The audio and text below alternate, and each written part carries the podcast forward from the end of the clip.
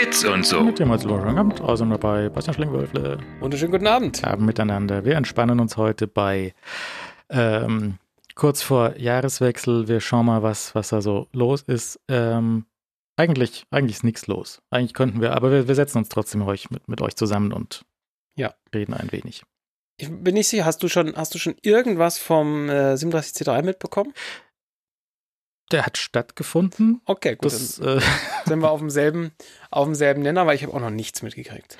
Da waren ein, zwei Geschichten, da hatte ich Schlagzeilen gesehen. Das können wir uns vielleicht mal demnächst anschauen. Ja. Wir sind heute sowieso nur zu zweit und dann schauen wir mal, wie sich. Und ich habe noch nichts davon gesehen. Das ist, äh, ich hatte nämlich zu tun, nämlich T-Shirts. Also, äh, wie sagt Douglas Adams so, ich liebe, ich liebe Deadlines, sie machen so ein tolles Geräusch, wenn sie an einem vorbeischießen. Ja. Und äh, der T-Shirt-Mann, der war eigentlich grundsätzlich ganz, ganz gut dabei, aber das, äh, der hatte zum Beispiel auch das Tracking von den, von den Paketen, hatte er äh, erst nicht geschickt und dann ein falsches geschickt. Und dann habe ich beim, es stand auf der Rechnung, stand, kommt mit GLS, aber es kam mit DPD. Und das war also ein bisschen durcheinander. Und beim DPD stand ja dann da, es kommt am 23.-28. kommen die letzten Pakete an. Mhm. Und ich hatte Paketnummern, ich glaube, sieben Stück. Sieben Pakete. Dann sind vier gekommen, ganz schön viel, aber naja, gut, das, ich hatte ja auch viel bestellt und so. Und äh, dann kam am 23. nichts, dann war Weihnachten, dann war der 25., 26., dann war 27. kam auch nichts, am 28. kamen dann noch elf Kisten. ja, sehr gut. Und ich habe mich irgendwie ich habe mich nicht erinnert, wie viele T-Shirts ich bei den letzten Runden so bestellt hatte. Und dann habe ich hier noch ein bisschen drauf. Also meine Rechnung geht so ungefähr so. Äh, ich mache T-Shirt-Vorbestellungen, dann kommen irgendwie so viel T-Shirt-Bestellungen rein.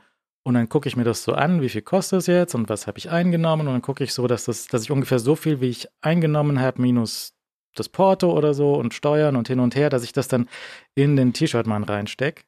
Und der schickt dann einfach so viele T-Shirts. Das heißt, ich habe jetzt mehr oder weniger so nichts dran verdient. Über den Daumen plus minus. Hab dafür aber dann schon sehr viele T-Shirts übrig.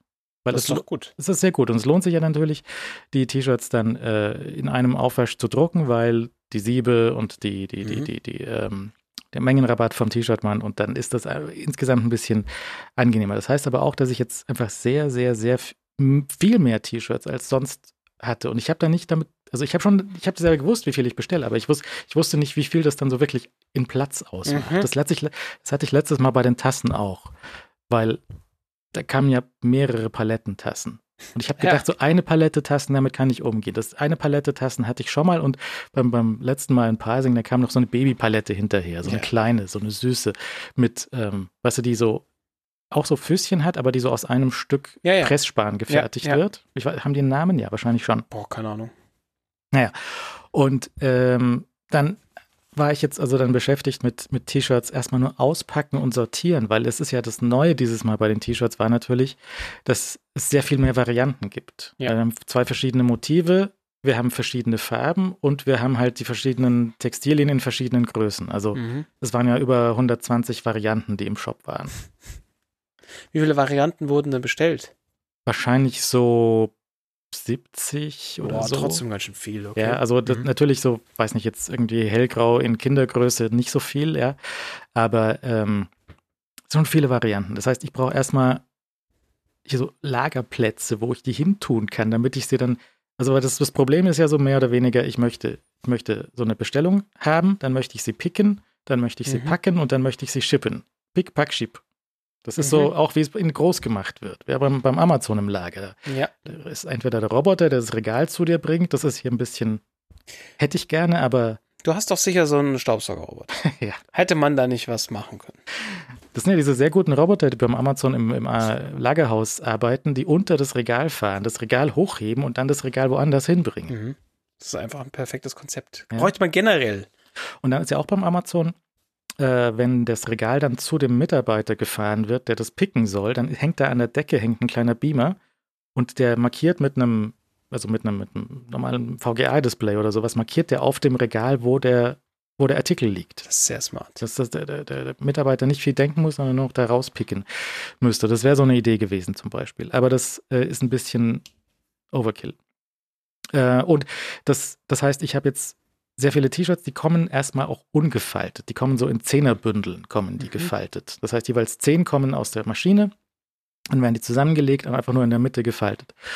Und äh, das heißt, ich habe jetzt sehr viele Stapel von ungefalteten T-Shirts in unsortierten, also mehr oder weniger schon sortiert, aber nicht richtig.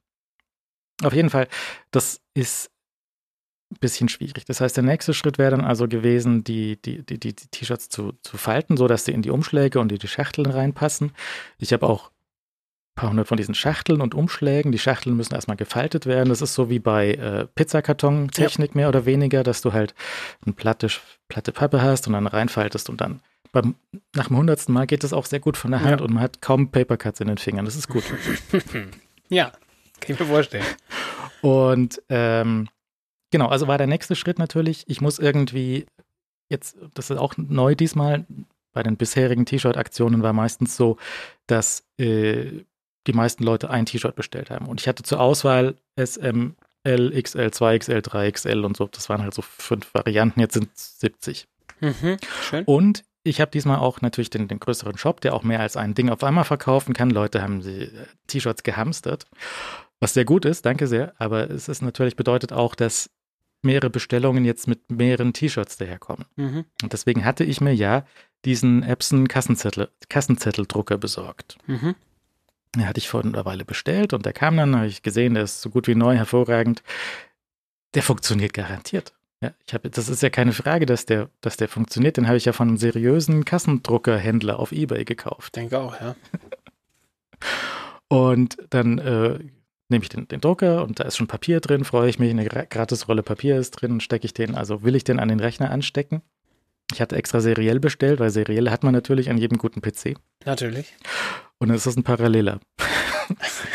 Schön. Dann schreibe ich dem, schreibe ich dem, dem, dem Händler auf Ebay so hier schlecht, kann ich dann, könnte ich, was machen wir da jetzt? Ja, er schickt mir jetzt die andere Schnittstelle, weil die ist ja modular. Der hat da einfach die falsche Schnittstelle reingesteckt. Okay. Jetzt schickt er mir die, aber ist natürlich noch nicht da. Top. Aber ich habe ja natürlich äh, noch mehr Drucker hier rumfliegen und ich habe noch mehr Drucker bestellt und den, den Label, den großen Labeldrucker bestellt. Und bei dem lag ein USB auf Centronics Adapter dabei. Oh, okay. Ja? Und neulich hat mir ein Hörer einen Raspberry 4 äh, geschickt. Und habe ich jetzt diesen Raspberry genommen und den USB davon und auf den Parallelen von dem Kassenzetteldrucker. Und dann habe ich auf dem Linux gesagt, hier so, ähm, habe ich mir so ein, so ein, so ein äh, ESCPOS Binary-File runtergeladen, so ein Demo-File, so hier Quick Brown Fox oder sowas. Hier so einfach das in die Schnittstelle rein, reingekattet. Und das hat funktioniert. Ah, geil, okay. Das, das hat einfach, just, habe ich auf Windows probiert. Ich habe auf Windows, habe ich mein, mein, mein Surface-Tablet genommen, habe ich den, äh, diesen Adapter hingesteckt und habe dort den offiziellen äh, Epson-Druckertreiber installiert, der so irgendwie 180 Megabyte groß ist. Der ging einfach nicht. Der sieht den nicht, der weiß nicht, was er damit anfangen soll. Das wäre ganz lustig gewesen, wenn das funktioniert hätte, weil über den könnte man zum Beispiel Grafiken in das Ding reinspeichern. Ja. Weil die Schnittstelle ist sehr langsam. Das heißt, wenn du Grafiken drucken möchtest, ich habe hier irgendwo, ich habe hier, irgendwo habe ich die Grafik gedruckt. Hier zum Beispiel, man könnte auch so Grafiken ausdrucken. Es dauert aber sehr, sehr lange. Oh, das ja. Drucken oder das Reinladen? Das geht ja so in Echtzeit. So, dann gehen so Zeile für Zeile, macht er mhm, und mhm. druckt so zeilenweise die, die Grafik dort drauf. Das äh, würde schon gehen, aber nachdem das relativ viele dann zu drucken waren, habe ich das dann gelassen und habe nur Text gemacht. Und Text ist auch lustig, weil das ist halt hier so, ein flimsiges USB-Kabel. Und wenn da halt ein Bit flippt, dann flippt halt das Bit. Ja. Okay. Das heißt, manchmal sind halt so ein paar Zeichen so knapp daneben, aber stimmen schon so grundsätzlich. Okay. Ich hoffe, es ist, es ist nicht irgendwo in der Größenangabe geflippt, dass dann irgendwie 1XL, 2XL, 3XL ein Bit daneben liegt. Aber so grundsätzlich, äh, ja. Habe ich mir, habe ich mir mal die Shopify API nochmal vorgenommen und habe mal geschaut, äh, ich möchte jetzt also nochmal alle, alle Bestellungen rausbekommen, die bezahlt sind, die noch nicht geschippt sind und wo T-Shirts drin sind. Und dann spuckt er mir so diese, diese ganze Liste so als JSON raus und dann kannst du mit dem Ding weiterarbeiten. Mhm. Und äh, das ist, funktioniert auch so, ist auch sehr flott, die, die Shopify API, sehr erstaunlich eigentlich. Und äh, spuckt dort irgendwelche Sachen aus, aber irgendwie hat so die, die Anzahl nicht genau gestimmt. Weil irgendwie, du kannst schon so sagen, du kannst so, so, so, so GraphQL ist das, glaube ich. Da kannst du mhm. so, so, so, so, so quasi Such, wie im SQL kannst du dort auch so ähm, wie sagt man das, so, so, so, so, so Sortieranweisungen reingeben und sagst so, sort by ascending oder by descending. Ist Mhm. eigentlich die gleiche Mhm. Geschichte Ja. wie mit SQL.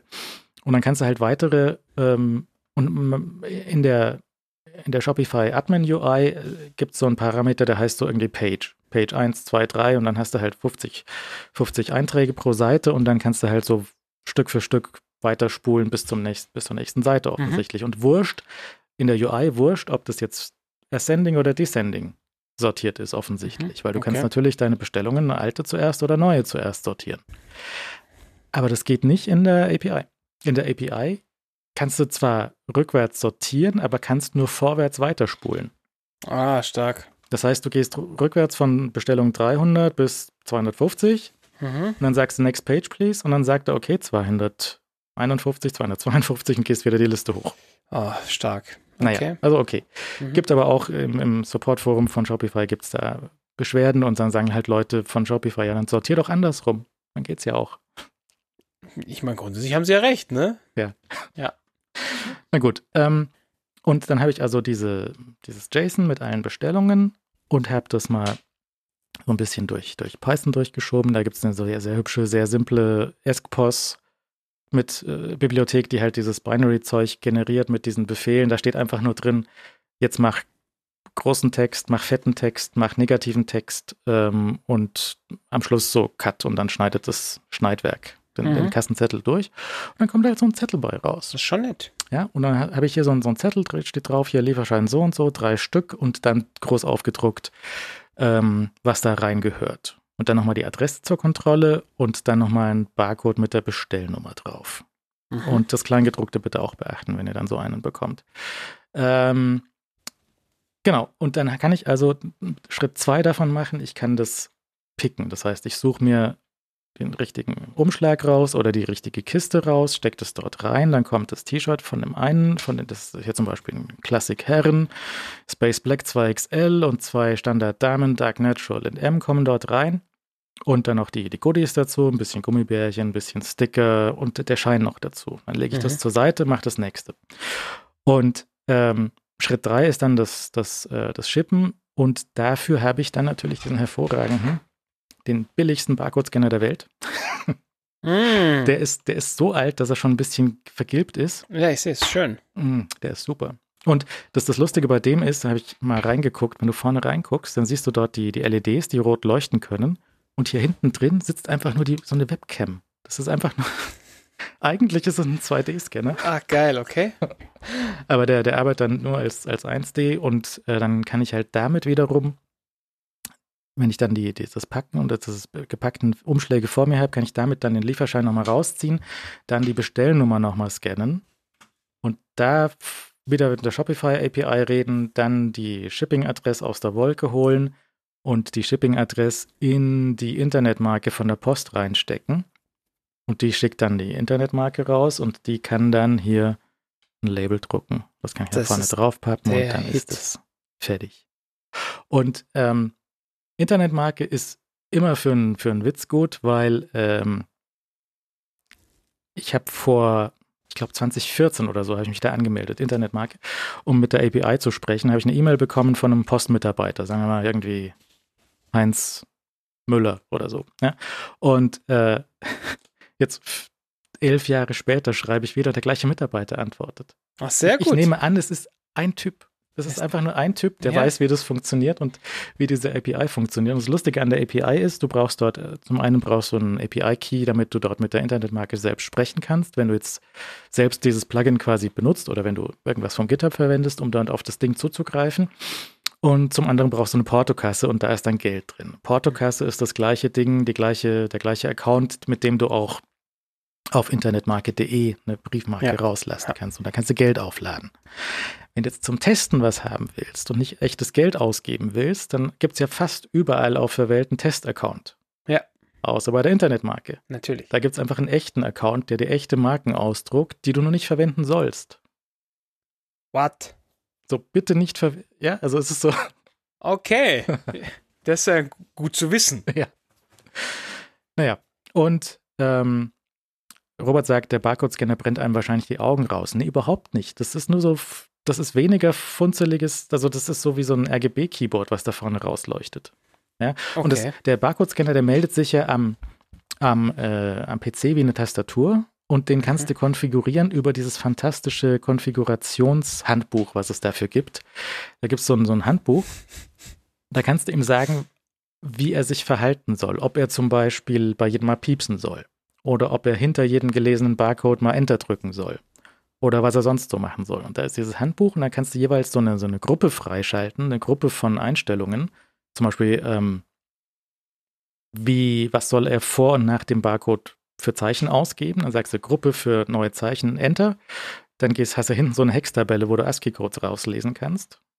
Und dann sagst du am Schluss wieder abschließen und dann ähm, hat er das gespeichert. Und du scannst da jedes Mal für irgendeinen Barcode ab. Genau, der hat so Konfigurationsbarcodes. Das gibt's ja in diesem gibt's in diesem Ding. Das ist auch sehr lustig, weil du kannst natürlich, wenn du die, so ein Konfigurationshandbuch hast, gehst du mal durch den nächsten Rewe und machst den halt die Scanner kaputt. Okay, ja, geil. Hm, okay. Ähm, ja, und das ist alles, das, das kennen wir auch so von, von, von, von Kickstartern zum Beispiel. Manchmal sagen Leute, sie haben so einen Kickstarter irgendwie. Äh, Kickstarter können auch wegen des großen Erfolgs in Probleme kommen. Ja. Ja, weil du kannst natürlich, wenn du irgendwie ein Brettspiel von Hand fertigst, zehn Stück, easy. Ja. Ja. Setzt, setzt dich zehn Stunden hin, dann machst du zehn Brettspiel-Dingsies und du packst sie zusammen. Wenn du jetzt aber spontan über Nacht Erfolg hast und hast tausend Brettspiele, die du, dann ist es ein Problem. Ja, muss irgendwie skalieren und äh, Produktion irgendwo hin und weiß nicht was. Und skalieren ist ja ein bisschen schwierig. Also idealerweise bräuchte ich jetzt wahrscheinlich so drei, vier Leute, dann wird das so richtig flott durchlaufen.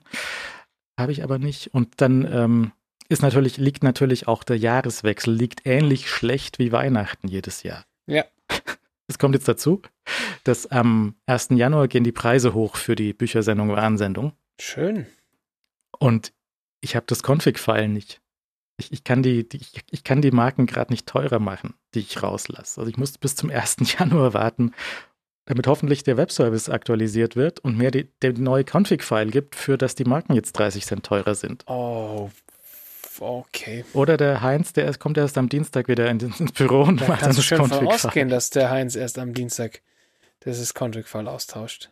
Und normalerweise bekomme ich von diesem Internetmarke Online-Dienst zweimal im Jahr so eine E-Mail, da steht drin, hi, hallo, hier ist unser neues Config-File, weil die Preise gehen hoch. Mhm. Das habe ich für jedes Jahr, für die letzten elf Jahre. Nur für dieses nicht. Klar. Natürlich. Es ist alles nicht so. Ich, ich bin nur, ähm, also herzlichen Dank, dass ihr die T-Shirts bestellt habt. Es ist ganz hervorragend. Aber es, es ist einfach so diese, diese Flut von so viel auf einmal. Es ist erstaunlich. Man, man macht sich auch gar keine Vorstellung, wie viel so 100 T-Shirts wiegen. Ich hätte auch keine Vorstellung. Es ist schwer, es ist, ist sehr groß und ähm, ich finde es aber trotzdem, also das ist jetzt ein bisschen Arbeit und das ist, äh, ich fand es auch lustig, so diese ganzen seltsamen Geräte und, und ein Raspberry und irgendwelche Sachen zusammenzustecken, weil das gab es so vor 10 und 15 Jahren halt Ja. auch noch nicht. Ja. Ja. und es gab halt diese, diese Bibliothek, die ich jetzt für die Internetmarke benutze, die ist, glaube ich, von 2016 kam die erst oder so. Weil diese, diese API, die sich die Post da ausgedacht hat, da steht so in einem GitHub von, dem, von der Bibliothek steht drin, ey, wer sich diese Signaturmethode ausgedacht hat, das ist so völliger Humbug, aber es, ist, es Ja. geht halt dann doch irgendwie. Und äh, ich- freue mich immer so, wenn, wenn diese sehr virtuelle Sendung, wenn die sich dann so in der Realität manifestiert und dann einfach so Tonnen von T-Shirts oder Tassen oder irgendwelche Sachen oder das ist, äh, ja, also danke sehr. Ich nehme an, irgendwann in den ersten Tagen des Jahres schlagen Sachen bei, auf, bei euch auf, wenn ihr was bestellt habt. Und ihr müsstet auch so eine, ähm, das ist nämlich auch neu. Weil nämlich, es gibt diese, das Basistracking für Briefe. Wenn du nämlich hier in diesen Barcode hier reinguckst, auf der Briefmarke, Mhm. da steht eine Nummer drin. Die ist sowohl hier bei den Internetmarken steht eine Nummer drin, so als auch bei den fertig gedruckten Marken, die du bei der Post kaufst. Da steht eine Nummer drin. Bei den fertig gedruckten Marken ist diese Nummer so lang. Mhm. 80 Zeichen oder so. Und da ist drin kodiert, was ist das für ein Wert von einer Marke, wann wurde die gedruckt, von welcher Firma wurde die gedruckt, welches Motiv ist es. Okay. Und äh, das, das wird ja auch alles in der DHL-App angezeigt. Ja. Aber was sie nicht veröffentlicht haben, ist, wie die Prüfziffer von dieser sehr langen Barcode-Nummer auf die sehr kurze Barcode-Nummer funktioniert. Das steht Okay. dann nicht und das. Schön. Aber es geht trotzdem, auch wenn du die lange reinfütterst. Und dann kommt halt so die Basis, das Basistracken, was du gratis mit jedem Brief bekommst, ist das Eingangspaketstzentrum, Briefzentrum und das Ausgangspaketstzentrum. Das heißt, wenn ich jetzt, ich habe neulich einen Brief verschickt, habe ich den mal getrackt und dann stand da drin, äh, das ist jetzt in, ich glaube in Sternberg ist es einmal gescannt worden, am nächsten Tag ist es dann in Augsburg rausgefallen und dann ist es wahrscheinlich zugestellt worden. Aber ohne Mhm. Garantie, dass es wirklich zugestellt wird, weil nur das Paket, das Briefzentrum rein und raus wird Mhm. ähm, Ja. gedingst. Und Shopify hat ja grundsätzlich den Support für Tracking im Apple Wallet, aber ich glaube nicht hier und nicht dafür und keine Ahnung. Shopify ist, ähm, äh, ist mir nicht ganz klar, was die da für, für Tracking-Services auch unterstützen und was da, was da los ist. Aber ihr müsstet eigentlich die Nummer bekommen und dann seht ihr, wann, ähm, wann das da unterwegs ist. Dann muss ich nur in den Tesla reinschmeißen und dann wegbringen und dann ist gut. Das ist sehr schön. Es ist nur, ein, nur noch ein paar hunderttausend von diesen Zetteln und dann. Schlafen wird ja auch generell überbewertet. Das ist der Vorteil. Von daher, ja. Naja, ähm, gut. Hm, lass mal sehen, was machen wir als nächstes. Ich bin ein bisschen überfordert. Vielleicht machen wir äh, Bits und so heute auch mit Unterstützung von Jimdo, wenn ihr den heimischen IT-Support leisten müsstet und vielleicht euren Verwandten, Bekannten helfen müsst mit der Website, mit dem Online-Shop und so. Macht es, macht es nicht, lasst es die Profis machen. Die haben auch einen Support, der sich da um eure Verwandten und Bekannten kümmert und äh, denen mal Bescheid gibt, wie das dann funktioniert und wie es zu funktionieren hat. Ihr schickt die einfach auf jimdo.com slash und so und schaut mal, was es dort für Dinge gibt. Und ähm, wenn ihr so was, was Einfacheres habt, jetzt irgendwie nicht eine Million T-Shirts, aber vielleicht 100 T-Shirts verkaufen möchtet, das, das müsste damit gehen Mhm. dann das ist alles nicht so, nicht so wild. Und ähm, die Domain kann da drin sein, die Rechtstexte könnt ihr dort bekommen. Diese ganzen Feinheiten von, was muss man auf der Website haben, die Domain möchte man haben, einen E-Mail-Service möchte man haben. Das ist dort alles drin. Gutschein Bits und so für 20% Rabatt. Geht mal auf jimdo.com slash bits und so. Äh, entweder ihr selbst oder eure Verwandten, Bekannten, die da ein bisschen Hilfe brauchen können. Also herzlichen Dank an Jimdo für die Unterstützung. Ähm, gut. Was haben wir noch? Äh, IT-Support für die Familie Ja. ist immer beliebt, gern gesehen. Was, was, Genau, also Drucker, Drucker kann man immer gerne, werden gern Ja. genommen. Äh, neuerdings auch so Fernseheinstellungen kann man, kann man Leuten Ja. vielleicht. Ja, Gott, ne, geh hier diesen Demo-Modus einfach mal ausschalten, ist immer eine gute, gute Geschichte. Ähm, ja, oder man, äh, man äh, trifft am, an Weihnachten, um Weihnachten darum, äh, die erweiterte Familie und dann äh, stellt man so fest, dass es immer noch Menschen gibt, die dann sehr spezielle Sonderlockensoftware brauchen. Und diese Sonderlockensoftware gibt es ausschließlich auf Windows. Und es war ja bisher so überschaubar ein Problem. Da wurde dann auf dem Rechner ein Parallels zum Beispiel installiert und dann hat es da funktioniert. Und äh, dann wurde jetzt vor kurzem dieser Rechner ausgetauscht gegen einen M1 MacBook. Und da gibt es zwar noch so andere Sachen, der, also der UTM zum Beispiel, so als, als ähm, Emulationslayer mal wieder. Ähm, aber das, der Nachteil ist, in dem Moment, wo die Software einen USB-Dongle braucht, wird es halt schwierig. Also USB-Dongles eh ganz große, ganz großer Mist. Und ähm, wir kennen die alle noch irgendwie, Aladdin oder wie die, wie die Firmen alle, SafeNet, wie sie alle hießen. Äh, gab's gab's in der Zeit, gibt's natürlich immer noch, dass Spezialsoftware mit, mit äh, Hardware-Keys ge gesichert wird, damit man sie auf gar keinen Fall kopiert. Also gerade so, so Kfz-Spezialsoftware und so ein Shit äh, wird damit halt gerne gesichert oder halt so super Nischensonderquatsch. Naja, und äh, spätestens da fiel dann diese Virtualisierungsgeschichte auseinander. Und es ist gerade, wenn du halt Leute hast, deren Me Hauptjob nicht ist, Computer zu administrieren, ist immer so dieser, dieser Layer dazwischen so, oh, da hängt die Virtualisierung irgendwie oder keine Ahnung, oder der Dongle wurde jetzt nicht richtig an die virtuelle Maschine rangeflanscht, war eh schon schwierig. Und wenn du dann noch irgendwie so ein, äh, so ein, äh, so ein in Anführungszeichen Virtualisierung auf einem M1 hast, der dann eigentlich ja kein Intel mehr ist und so weiter und so fort, alles super schwierig. Aber eigentlich müsste doch so USB-Devices durch, durch die virtuelle Maschine reinstecken, das geht ja schon an sich. Das geht meistens, ja. Also gerade mit Parallels ging das ganz gut, weil das, das hat da echt einen guten Job gemacht. Aber also ich habe, ich bin teilweise verzweifelt mit der mit der M1-Variante davon, weil das einfach nicht zuverlässig war. Vielleicht hat sich das inzwischen auch wieder gelöst. Aber jetzt, äh, wie gesagt, das Problem ist natürlich, ich habe auch keinen Bock, zweimal die Woche am Telefon zu hängen und wieder zu debuggen, warum die Scheiße jetzt wieder nicht funktioniert. Jetzt hatten wir da aber das großen Vorteil, dass da ja ein Intel MacBook, ein, ein 2009er MacBook oder irgend sowas, so ein Core 2 Duo MacBook ersetzt wurde ähm, durch ein M1 MacBook. Und damit, äh, und das, das 2009er MacBook ging noch. Das war nur einfach nicht mit, das war mit sich selbst einfach so dermaßen überfordert. Und ähm, das gab es aber noch. Und das, ne, das, war der einzige Rechner, der noch da war. Und der, dieser Rechner war nur noch da, damit diese Software in Parallels da drin läuft.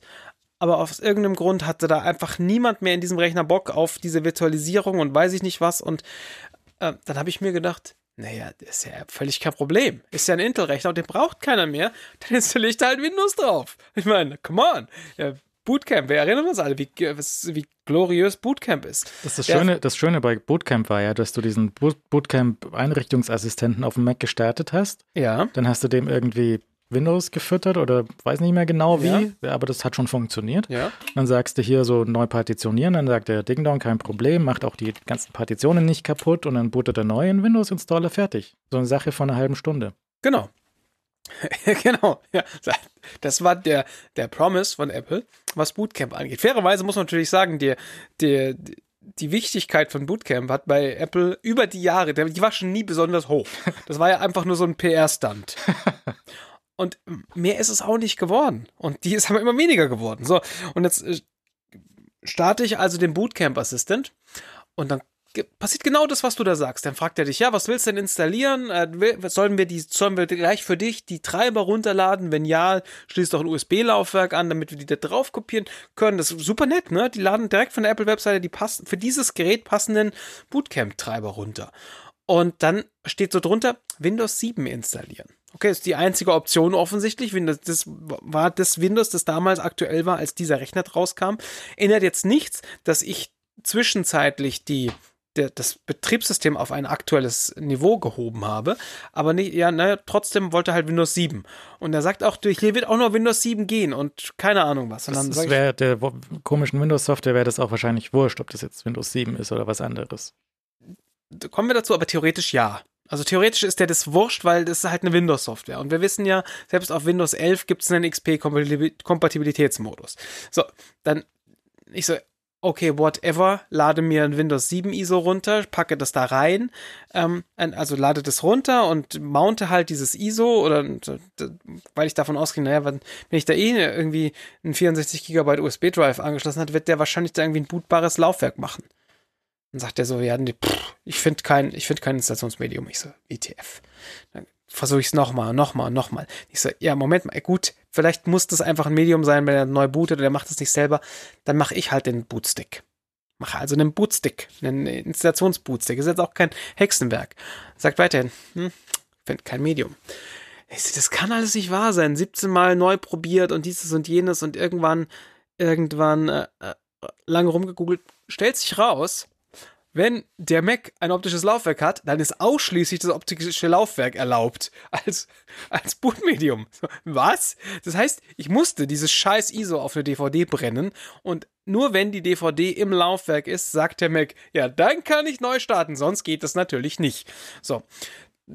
Da habe ich schon sehr viel, da ist diese halbe Stunde schon durchgelaufen gewesen, die es eigentlich hätte dauern sollen. Na, ja, wahrscheinlich aber nur, weil dein DVD-Brenner nicht schnell genug ist. Auch, aber ähm, bis ich es rausgefunden habe. Also wirklich, und dann brennt's. Und ich hatte noch genau zwei DVD-Rohlinge. Und wir werden gleich erfahren, warum es wichtig war, dass ich noch zwei hatte. So, dann gehe ich also hin, äh, mache weiter und dann sagt der nächste Schritt, wie du schon sagtest, magisches Partitionieren. Wählst also irgendwas aus und sage, ich habe keine Ahnung, wie viel wird man brauchen? 25 Gigabyte werden reichen. Was 25 Gigabyte, 500 Gigabyte Platte ist drin, Platz ist genug startet los, macht irgendwas und dann sagt er irgendwann, ging nicht. Und dann so, warum? So halt? Okay, danke. ähm, Dateien gelöscht, dass wir aber noch viel mehr Platz haben. Nochmal, und dann sagt er wieder, der macht da rum, 15 Minuten, und wieder so, nee. War, war denn der, der macOS-Install, war der auch frisch und sauber oder war der auch so vollgemüllt? Nein, der war vollgemüllt. Mhm. Der, war, der, der, war von 2009 wahrscheinlich.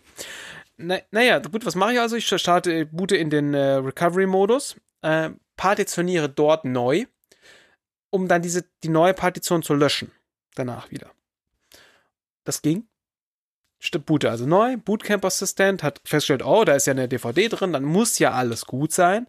Und ähm, naja, dann startet also dieser, dieser, ähm, dieses Bootcamp vor sich hin und, und äh, erkennt dann auch, oh, okay, alles gut, mal Partitionierung braucht ihr ein paar Minuten, diesmal aber erfolgreich. Äh, partitioniert also erfolgreich. Bootet also neu, dann startet dieser Windows 7 Installer wirklich mit äh, DOS 622 Feelings einfach am Anfang um dann irgendwann zu sagen, okay, und jetzt geht es los und ich kopiere jetzt die Daten und dann irgendwann zu sagen, nee.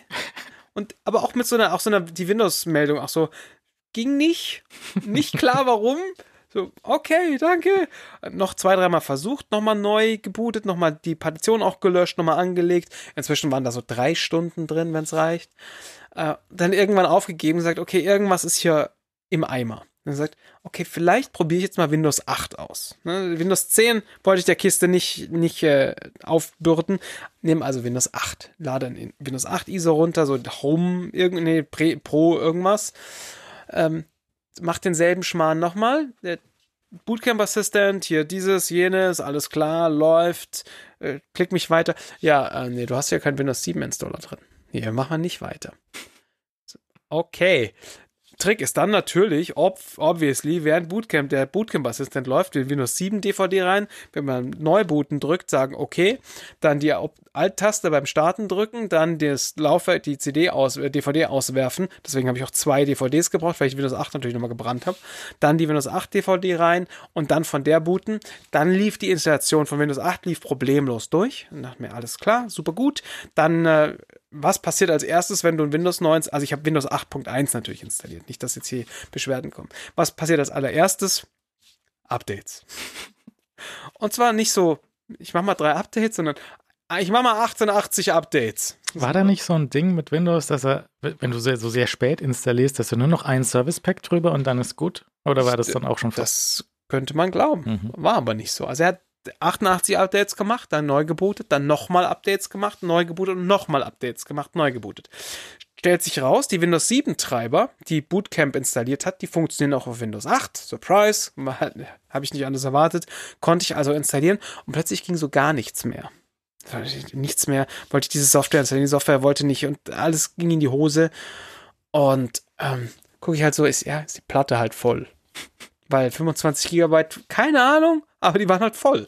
Und ich so, okay, vielleicht war es einfach dumm, weil ich hatte ja genug Platz, warum mache ich nicht gleich 100? So, gut, ich meine, wie schwierig kann es sein? Machst du resized halt diese scheiß Partition. Ja, kannst du machen. Nur halt nicht mit der Windows Bootcamp Partition. Die kann man nicht resizen.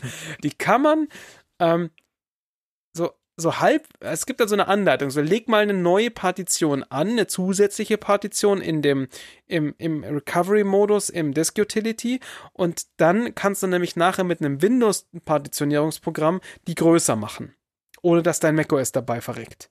Habe ich also gemacht, diese neue Partition angelegt, die Windows-Partition nicht berührt, die macOS-Partition nicht berührt. Turns out, danach sagte der Rechner, ah, Windows ist übrigens keins mehr installiert. Ähm, keine Ahnung. Gut.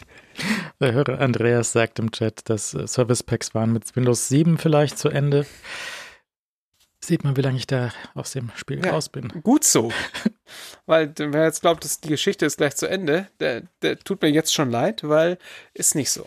Ich also, Bootcamper System. Von vorne wieder durch. Hier, diesmal größere Platte, neu booten, CD raus, CD wieder rein. Windows 8 Installation nochmal durch. 18.000 Updates nochmal einspielen. Irgendwelche Soft, die Treiber installieren. Dann Softwareinstallation. Soft die Software einfach völlig gescheiße aus der Hölle, Installer aus der Hölle, kommt auf sieben CDs, du musst dauernd CDs wechseln. Ich habe schon ein zweites Laufwerk angeschlossen gehabt, so ein USB-Laufwerk, damit ich richtig wechseln kann. Ewig gebraucht, um dann die Software zu starten. Bang! So, hier, ich habe den Dongle nicht gefunden. Ich so, okay, WTF. Schließt du den Dongle an, der Dongle sagt, äh, also Windows so, hey, ich habe einen HASP 217 Dongle gefunden. Ich lade mal Treibersoftware dafür runter. Lädt Treibersoftware runter. Die erscheint auch korrekt in dem, in dem scheiß Taskmanager-Ding, äh, eine Gerätemanager-Ding. Und ich so, okay, alles gut, sollte erkennen. Bang, Dongle nicht gefunden. Ich so, really? Dann feststellt, es gibt einen neueren, den Sentinel-Treiber und den älteren, den HASP License Manager, whatever, installiere ich den License Manager, den, nehme den Treiber daraus, dann sagt Windows, äh, also den Treiber auf Windows 8, geh weg. Geht auf gar keinen Fall. Ewig rumprobiert, nochmal alles deinstalliert, nochmal neu installiert, also nur die Software deinstalliert, neu installiert, Treiber deinstalliert, neu installiert, verschiedenste Varianten durchinstalliert von diesen Treibern. Stellt sich raus, geht nicht unter Windows 8, dieser olle Dongle mit in dieser Konfiguration, mit dieser Software, die erwartet, dass der HASP License Manager installiert ist, weil der HASP License Manager ist eigentlich so ein Client-Server-Ding, der wo du halt auf derselben Büchse dann Client und Server installierst und dann ne, reden die miteinander. Du könntest natürlich das ganze Ding auch im Netz installieren. Ich habe kurz drüber nachgedacht, irgendwie so eine, eine olle Büchse irgendwo hinzustellen, die, wo einfach nur der Dongle dran ist, dass die im Netzwerk, aber wahrscheinlich wäre das auch nicht gegangen, weil du kannst nirgendwo einstellen, mit wem er reden soll und dann irgendwann feststellt, am Arsch. ich weiß, es funktioniert mit Windows XP. und habe ich also mal Windows XP runtergeladen. Ja, da kannst du der letzte Service Pack gleich runterladen, alles und so weiter und so fort. Ähm, kann man auf eine CD brennen, braucht also kein DVD-Rolling für, weil es ist so winzig klein. Das ist einfach, das sind 500 Megabyte. Wahnsinnig gut.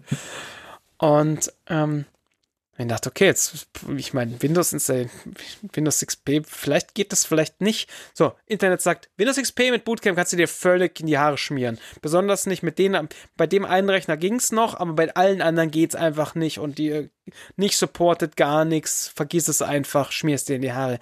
Und ich so, ja gut, ich habe jetzt so viel, weißt du, Sunk Cost Fallacy, ich habe so viel Zeit da rein versenkt.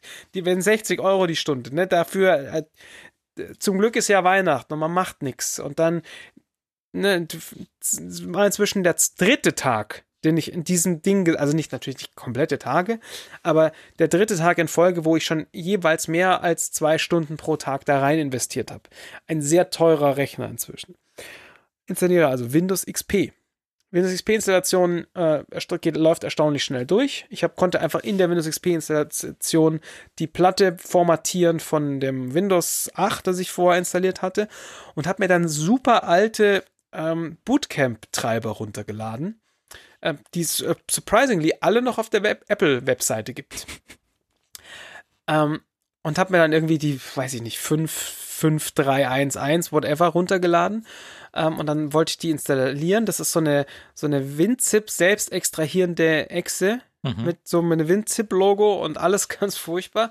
Und dann will ich die installieren und sagt er, nee, also ohne die alten Treiber kann ich hier dieses Update von der Treiber überhaupt nicht einspielen. Also die alten Treiber erstmal nochmal geladen, aber natürlich nicht von äh, aus dem XP raus, weil zum einen XP schließt besser nicht ans Internet an. Zum anderen ist es natürlich aber auch so, dass selbst wenn geht's nicht, weil WLAN kann er nicht, weil er die ja die Treiber fehlen. Also geht alles noch nicht so richtig. Dann also diese Treiber runtergeladen, nochmal auf dem Mac, dann USB-Stick hin und her, dann die alten Treiber installiert, den neuen, die alten Treiber installiert und in dem Moment, wo diese, diese Excel losläuft und installiert, macht das XP ding, ding, ding, ding und es erkennt alles. Es erkennt, dass es WLAN gibt, dass es, es erkennt dass den Bluetooth-Shit, alles mögliche hat funktioniert. Plötzlich schaltet das Display um auf sinnvolle Auflösung, XP auf sinnvolle Auflösung sieht sehr lustig aus alles völlig crazy, äh, funktioniert Update von den Treibern konnte ich einspielen, völlig crazy, die Arschinstallation von diesem, von dieser Scheiß-Software äh, durchgenudelt, 17 CDs gewechselt, ding, ding, ding, USB-Dongle angeschlossen, ding, äh, HS217 erkannt, Software gestartet, oh, Dongle erkannt, danke, tschüss, Software geht. völlig gestört. Also ich habe jetzt auf jeden Fall ein sehr altes MacBook, auf dem Windows XP läuft, das keine Internetverbindung bekommen hat, weil da muss nichts anderes laufen. Ähm, Ich bin einfach, also, das ist völlig haarsträubend. Aber ja, so muss es sein. Du hättest ja auch einfach so ein, so ein, so ein, so ein irgendwas Laptop nehmen können, kaufen können. Hätte ich können. Aber, aber wahrscheinlich, wenn du jetzt da mit einem heute in den Mediamarkt gehst und dann diese, diesen, diesen Dongle da nicht installiert bekommst, weil der denn die falsche Version, dann geht es ja auch nicht. Sekunde. Mhm. Er geht weg und holt was. Ich hätte hier so einen Mini-PC gehabt. Mhm. Ne? Also das Problem ist natürlich, ich, klar hätte ich den kaufen können, aber halt nicht während den Feiertagen.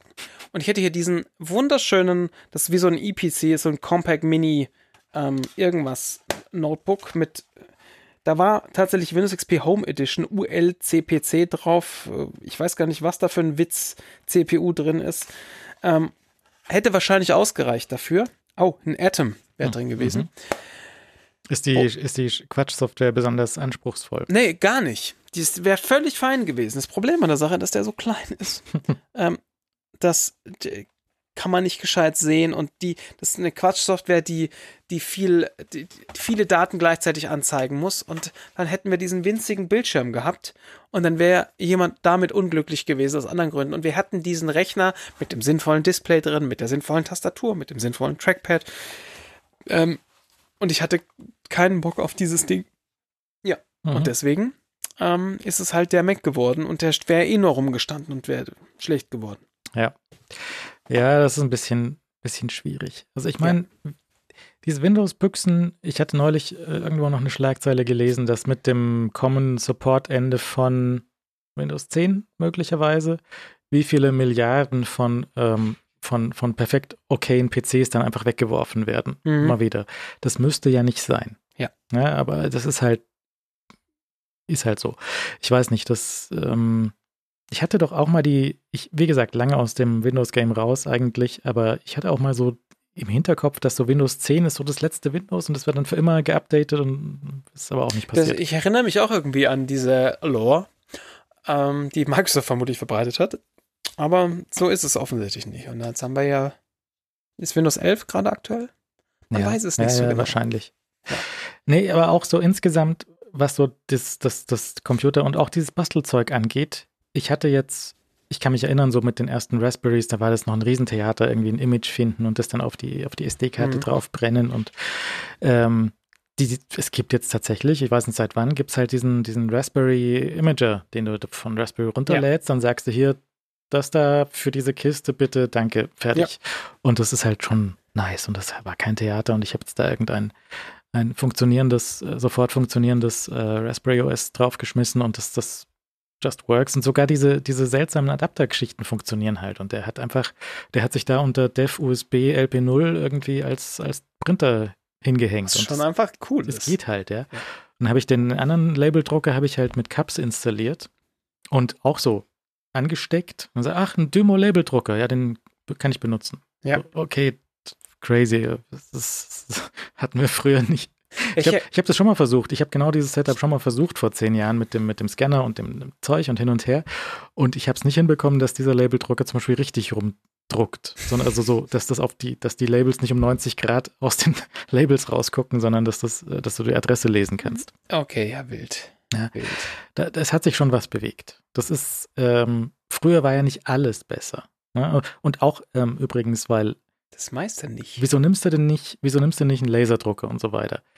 Ich habe mal ein paar hundert Rechnungen auf einmal auf so einem kleinen Consumer-Laserdrucker gedruckt und das war dann das letzte, was dieser Laserdrucker gedruckt hat, mhm. weil er ist zu heiß geworden. Ah, top. Und der hat sich irgendwas durchgeschmuggelt und ab dem Zeitpunkt hat der alle Seiten mit so einem grauen Toner-Hintergrund äh, belichtet. Ey, das ist gar nicht so gut. Der war eigentlich gut, bis ich ihn einmal überhitzt habe und dann war es äh, vorbei. Ja, schön. Das ist, ähm, ja, nein, keine Ahnung. Das, das, ähm, grundsätzlich eigentlich guter Punkt mit diesen ganzen Computern, weil du kriegst für sehr wenig Geld gebrauchte, okay Sachen. Ja. Selbst wenn du jetzt dieses MacBook aus welchen Gründen auch immer, die jetzt erst auf Ebay hättest schießen müssen. Das ist, das kostet ja auch nichts mehr. Ja, es hat ein 100 oder so gekostet. Ja. Und äh, wenn man da ein bisschen was, was machen kann, kann man ein bisschen was machen. Das ist äh, eigentlich ganz cool. Auch so, wenn du, wenn du ähm, so ein bisschen auf Ebay Glück hast, das ist, da, da kannst du schon Sachen rauslassen. Ist, Ja. halt, ist halt das Theater mit den Leuten immer. Das, ist, das Problem sind ja die Leute. Ja, ich habe da tatsächlich auf Kleinanzeigen immer sehr viel Glück gehabt bisher. Ähm, letztes Jahr hier die Kaffeemaschine, Espressomaschine auf Kleinanzeigen geschossen. Äh, Das Schöne bei Kleinanzeigen versus eBay ist, also ist, äh, dass du ja vorher mit den Menschen kommunizieren musst, um das also kannst natürlich auch direkt kaufen sagen und dann hast du das Problem auch nicht, wenn es die, die andere Seite unterstützt, äh, weil du dann sicher halbwegs sicher gehen kannst, dass die andere Seite auf jeden Fall irgendwas wegschickt. Ob es dann da drin ist, das, was du gekauft hast oder nicht, steht auf dem anderen Blatt. Aber wenn du mit den Leuten kommunizierst, grundsätzlich klingt das jetzt nicht so direkt wie ein Vorteil von Kleinanzeigen, weil du mit den Leuten ja kommunizieren musst. Aber ähm, mir fällt es immer relativ leicht, da durch diese, durch diese Kommunikation ähm, einzuschätzen, hat die andere Person dieses Ding wirklich? Ist es kaputt oder nicht? Und ähm, ist es zum Beispiel safe, da vorher Geld hinzuschicken? Mhm. Blind. Und bisher bin ich da nie auf die Schnauze gefallen. Äh, ne, auf Holz klopfen hat, bringt zwar nichts, aber äh, ja. Man kann halt doch ab und zu dann ein Schnäppchen machen. Ja. Deine 27. Kaffeemaschine wird ja dann bald durch meine 28. Kaffeemaschine noch ergänzt. Da bin ich sehr gespannt. Ich bin da jetzt dann demnächst mit der, glaube ich, auch durch. Ähm, mit, den, mit den Kaffeebällen.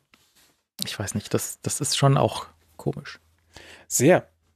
Ich überlege ja gerade, theoretisch, die braucht ja nur einen Strom und Hm. ab und zu mal eine Wassernachfolge. Ich könnte die in der Ionic einbauen. Weil der hat ja eine Steckdose, Aha. so ein Notfall, Notfallkaffee. Ähm, Sie ist relativ groß. Also sie, sie sieht sehr ähnlich aus wie so ein Nespresso, aber sie ist viel größer. Oh, ich bin gespannt. Ist, ähm, deutlich mehr Dings und ich glaube, das im Auto mit dem Wassertank willst du auch nicht haben. meinst du? Es ist halt auch die Frage, jetzt ähm, hast du ja diese, diese neue Espressomaschine besorgt. Die ist ja sehr hackbar, wenn man möchte. Ja, das ist das Tolle an dieser Maschine. Möchtest du sie hacken und ein Arduino reinbauen? Unbedingt. Ähm, also das wäre der Plan. Also fairerweise, die kommt die schon gemoddet. Das heißt, äh, ich würde einen Teil tatsächlich zurückbauen müssen. Ich bin gerade noch zufrieden damit, aber es kitzelt schon und das, äh, das ist eine, eine Gadget, eine Gadget Classic Pro. Und das Schöne ist, da gibt es ein, ein Open Source Projekt, wo jemand sich die Ga- Garduino äh, gebaut hat, was einfach der Hit ist, wo du noch, wo du ungefähr jeden Shit von dieser Maschine steuern kannst. Und, äh, mit Display und allem und es ist wundervoll. Und du kannst tatsächlich so die, die Kits fertig kaufen. Also verbauen musst du sie natürlich trotzdem noch selber. Inklusive so solche Geschichten wie, äh, du baust dir eine Waage, also so, so Sensoren unter, die, unter dein Drip Tray, um wiegen zu können. Mhm. Äh, Völlig geil. Ich bin völlig begeistert. Und es wird auf jeden Fall passieren. Ich brauche da sicherlich ein bisschen Zeit für. Ähm, aber da habe ich schon sehr Bock drauf. Weil hackbare, hack, hackbare Appliances, die dann plötzlich magisch viel besser werden, ist natürlich ein großartiges Ding. Wieso baut der, der Hersteller von dem Ding da keinen vernünftigen Controller rein? Gute Frage. Also das ist sicherlich eine Preisfrage, weil man müsste das natürlich da einbauen, man müsste da Ahnung von haben. Und ich habe so das Gefühl, die haben, ich meine, die, die machen ja, in der Maschine ist ja quasi nichts dran. Der hat ja nicht mal einen sinnvollen Temperatursensor. Das ist ja das Erste, was du nachrüstest bei dem Teil. Die haben ja nicht mal, also viele Sachen haben die einfach gar nicht so richtig, ähm, weil das halt, damit die Maschine in Anführungszeichen günstig ist, äh, machen sie das nicht. Und dann die ganz, die teuren Maschinen, die haben ja sowieso grundsätzlich, wenn es geht, gar keine Elektronik drin, sondern weiß nicht, was man da so hat in so einer Maschine, so irgendwelche Dampfhämmer mit Dingen, die Sachen machen und Ventile und Federn und Shit. Alles Quatsch. Und äh, wenn man natürlich sowas mit Elektronik besser machen kann, ist geil. Das Problem ist natürlich, wenn, wenn dann, wenn du dann zu viel reinsteckst, also wenn du dir zum Beispiel eine, eine Sage anguckst, ne? ich hatte vorher hatte ich eine Sage ähm, Barista Express und die hat schon sehr viel versucht, dir abzunehmen. Und wenn du dir jetzt die neue ähm, äh, Sage Barista Impress anschaust, äh, die hat gleich einen Temper mit drin, alles Mögliche. Und die hat dann so crazy shit Geschichten drin, so die, die malt dir den Kaffee, weil die hat auch eine Mühle eingebaut. Und dann temperst du den und dadurch, während dem Tempern erkennt die Maschine, ob genug Kaffee drin ist oder nicht. Und wenn nicht, ma- malt sie nochmal nach und du temperst nochmal nach. Und dann kann sie den Gegendruck messen und alles mögliche. Die macht halt super viel für dich und, und, und äh, versucht dir halt den, so das Guesswork was es ja so ein bisschen charmant für mich macht. Ne? Das ist ja so ein, ja so ein, äh, so ein Nerd-Thema. Aber das, das versucht sie halt weg zu, weg zu abstrahieren. Dass wenn du also mit einer Siebträgermaschine dir dir einen Espresso oder Kaffee machen willst in irgendeiner Form, auch, auch äh, Kaffee mit, mit Milchschaum, ähm, nimmt sie dir das halt ab. Also im Sinne von, sie erkennt, wie viel Kaffee du brauchst, wie viel Wasser da durch muss. Und selbst dem, das, die Milchschaumzubereitung, die du ja mit so einer Lanze machst normalerweise, wo du dann so kunstvoll irgendwie dein Kännchen hinhältst in einem richtigen Winkel und dann schäumst es auf und dann musst du nochmal schütteln. Ähm, ist da halt auch, du hast diese Lanze und du könntest den ganzen Shit machen, aber du kannst die Lanze auch einfach nach unten machen, das Milch, Milchkännchen drunter stellen und der Maschine sagen, mach mir bitte Milchschaum. Und am Schluss musst du es nur noch zusammengießen, gucken, ob du da äh, eine Blume oder irgendeinen Pimmel reingegossen bekommst in deinen Kaffee und dann ist auch alles fein. Und äh, das ist aber halt dann, ist ein bisschen öde, weil die moddest du halt auch nicht sinnvoll, die Maschine. Also du kannst ein bisschen ähm, rummodden, aber das, da, da hast du halt theoretisch alles drin, aber wenn ich, wenn ich jetzt zum Beispiel halt sa sage, ich möchte, ich möchte dieses und jenes machen können mit der Maschine, dann kann ich mir da halt an der richtigen Stelle ein Kabel reinlöten und dann macht die das vielleicht. Oder danach halt nichts mehr, je nachdem, hm. wie un ungeschickt ich war. Ja, meine Mutter hat so eine ganz einfache Nespresso und ähm, benutzt da irgendwelche Kapseln von irgendwelchen anderen Firmen. Und die ganzen Nachbaukapseln in der Maschine zumindest, die verlieren jetzt genau die Teile, was der Hoffmann neulich im Video hatte, die halt noch unter den Espresso-Patenten ja. sind. Ja. Dass halt die Dichtung an der, an der Vorderseite und an der Rückseite, wo bei den äh, Originalkapseln halt jetzt so ein Silikonring ist und ähm, es gibt jetzt auch so Nicht-Alu-Kapseln, die auf der anderen Seite noch so eine Folie haben statt Mhm. statt der Alu, äh, statt der Alukapsel, dass die halt an beiden Seiten einfach auseinanderbrechen. So, mhm. Glückwunsch, gut gemacht, Nestle. So. Und dann hast ja. du halt, kannst du halt da den Salat wieder rausklauben. Aber ähm, ja, weiß nicht. Das ist, das ist, ist schon, ist, ist das ein interessantes äh, Getränk und ein inter interessantes Geschäft, sagt äh, Hörer Hermann. Er macht sich jetzt lieber einen Tee, weil es zu spät wäre für Kaffee. Erstens, nein. Zweitens, für Tee gleiches Spiel. Da kannst du ja auch dich, dich austoben und entweder von Hand irgendwelche ja. Siebe und Kannen und irgendwelche Sachen machen oder halt auch so Maschinen, die aber ganz komisch sind alle. Die sind ja auch, also die sind ja entweder super seltsam bis nur völlig albern. In, die, in diesen Teebrunnen bin ich ja schon vor Jahren mal reingefallen. Und ich habe ja, bevor ich Kaffee mochte, habe ich sehr viel Tee getrunken. Ähm, also auch so wirklich dann hier so mit so, äh, na, wie heißt es, gusseisernen Kannen und Sieben und weiß ich nicht was. Und dann gibt's ja die wildesten Maschinen, also sowas wie die, oh, die Tee heißt die, glaube ich, tatsächlich. Einfach so quasi ein Thermomix für Tee. bisschen wild. Ähm, bis hin zu diesen Pinguinkannen, die einfach irgend so einen Timer drin haben, wo du dann Beutel über so einen Pinguinschnabel hängst. Also ist es literally einfach ein Pinguin. Und dann stellst du eine Zeit ein und dann hast du den Beutel über den Schnabel gehängt und nach der, wenn die Zeit abläuft, geht einfach so dieser Schnabel nach oben und zieht den Teebeutel aus der Tasse raus. Also du kannst wirklich alles Mögliche äh, von, von, äh, von abgefahrenen bis zu bis zu weniger abgefahrenen und du kannst da 5 Euro und oder 500 Euro für ausgeben für so ein, für deine Teezubereitung. Ähm, ich hatte auch verschiedenste Gerätschaften. Jetzt nicht diesen ab absurden Thermomix, dieses Thermomix-Gerät, aber äh, gibt's halt. Das ist ein ähnliches, ein ähnliches äh, tiefes Loch mit dem Unterschied ist, dass du, dass insgesamt die Zubereitung von Tee weniger ähm, weniger Hipster-Potenzial hat. Und ähm, äh, grundsätzlich brauchst du natürlich diesen ganzen, diese ganzen Espresso-Maschinen-Geschichten nicht. Du kannst auch, wenn man sucht, findet man auch Leute, die Tee durch eine Espresso-Maschine zubereiten und nochmal ganz neue Flavor-Profiles daraus bekommen. Du, ich habe auch mal, ich habe auch mal so eine Tassimo-Maschine irgendwo mhm. stehen sehen. Und das ist ja so der, der Suppenautomat unter den, den, den Küchen, ja. Kaffeemaschinen, weil da, da gibt es auch eine Kakaodisk und da gibt es auch eine Teedisk. Ja, genau. Und die, das Lustige ist, die Teedisks waren erstaunlich gut dafür, dass sie einfach nur so Instant-Tee waren. Ich behaupte, behaupte jetzt einfach, wahrscheinlich war da trotzdem irgendwie so ein Teedust drin, aber sie waren jetzt, standen jetzt einem Teebeutel in nichts nach, mit dem Unterschied, dass es halt viel schneller ging und du deutlich mehr Müll produziert hast. Genau. Ja.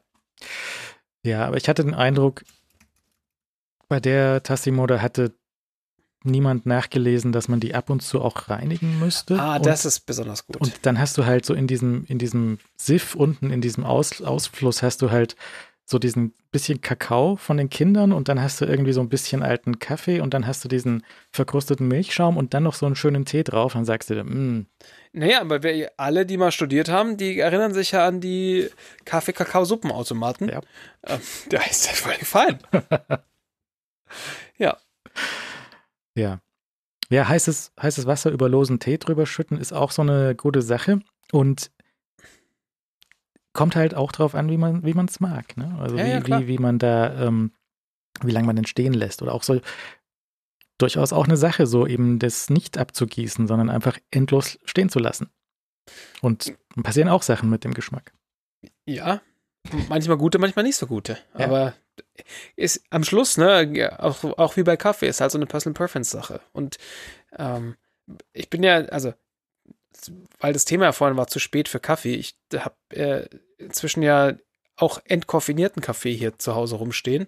So Bohnen, die dann in so einen Handfilter kommen und weiß ich nicht was, CO2 entkoffiniert. Du kannst sehr leckeren, also die, wir kennen alle noch sicherlich aus den aus der früherer Zeit so Kaffee Haag und Co. Ne? Einfach die, die Hölle auf Kaffee, auf, auf, auf Kaffeeerden. Äh, Ganz furchtbar, aber es gibt halt ernsthaft wohlschmeckenden, äh, entkoffinierten Kaffee, äh, den man, der macht halt nicht wach. Das ist ein Vorteil und ein Nachteil gleichzeitig, aber je nachdem, äh, was man halt gerade möchte, ist es halt vielleicht ein Vorteil, weil ich, ich mag das einfach sehr gerne. Ich trinke ja Kaffee auch gerne, weil ich weil mir der einfach sehr gut schmeckt, wenn es der richtige ist. Und jetzt saßen meine Frau und ich ge- vorgestern Abend zu Hause und haben äh, Gesellschaftsspiele gespielt. Und ich konnte mir halt am Abend um 10 noch einen Kaffee machen und ein heißes Kaffeegetränk zu mir nehmen, ohne halt danach ins Bett zu gehen und äh, ähm, die Jitters zu haben. Ich, ich weiß, es gibt genug Leute, die können sich einfach auch noch ein äh, Doppio äh, vom äh, Schlafengehen reinstellen. Ich auch, aber dann schlafe ich halt nicht erstmal eine Weile. Und ja. Ja, ich glaube, ich habe mir Kaffee tatsächlich ähm, bei dem einen Job so ein bisschen angewöhnt, weil dort gab es in der Küche, gab es, äh, dort, dort stand, dort standen interessante softe Getränke herum, die aber nicht für die Mitarbeiter waren, sondern nur für, für wichtige Gäste von der Mhm. CSU. Ah, Und aber Kaffee war gratis, dann habe ich ja halt Kaffee genommen. War, irgendwie muss man das ja überstehen. Und, ja, okay. und ab und zu habe ich so eine Flasche von der Cola gestohlen. So einer warst du also. Mhm. Ja, naja, Der arme CSU. der arme CSU. Der arme Herr CSU, genau.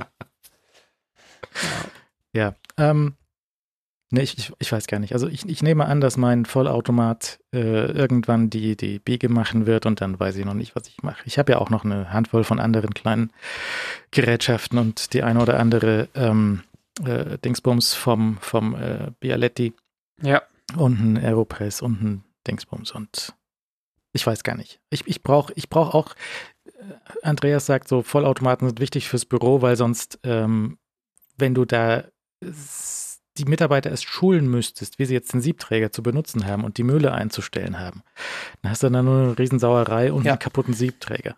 ja, definitiv. Also ich hatte ja im, im letzten Job, da hatten wir eine, eine sehr gute Siebträgermaschine dastehen, hatte aber halt auch zum, zur Folge, dass genau drei Leute in diesem Büro Kaffee zubereitet haben.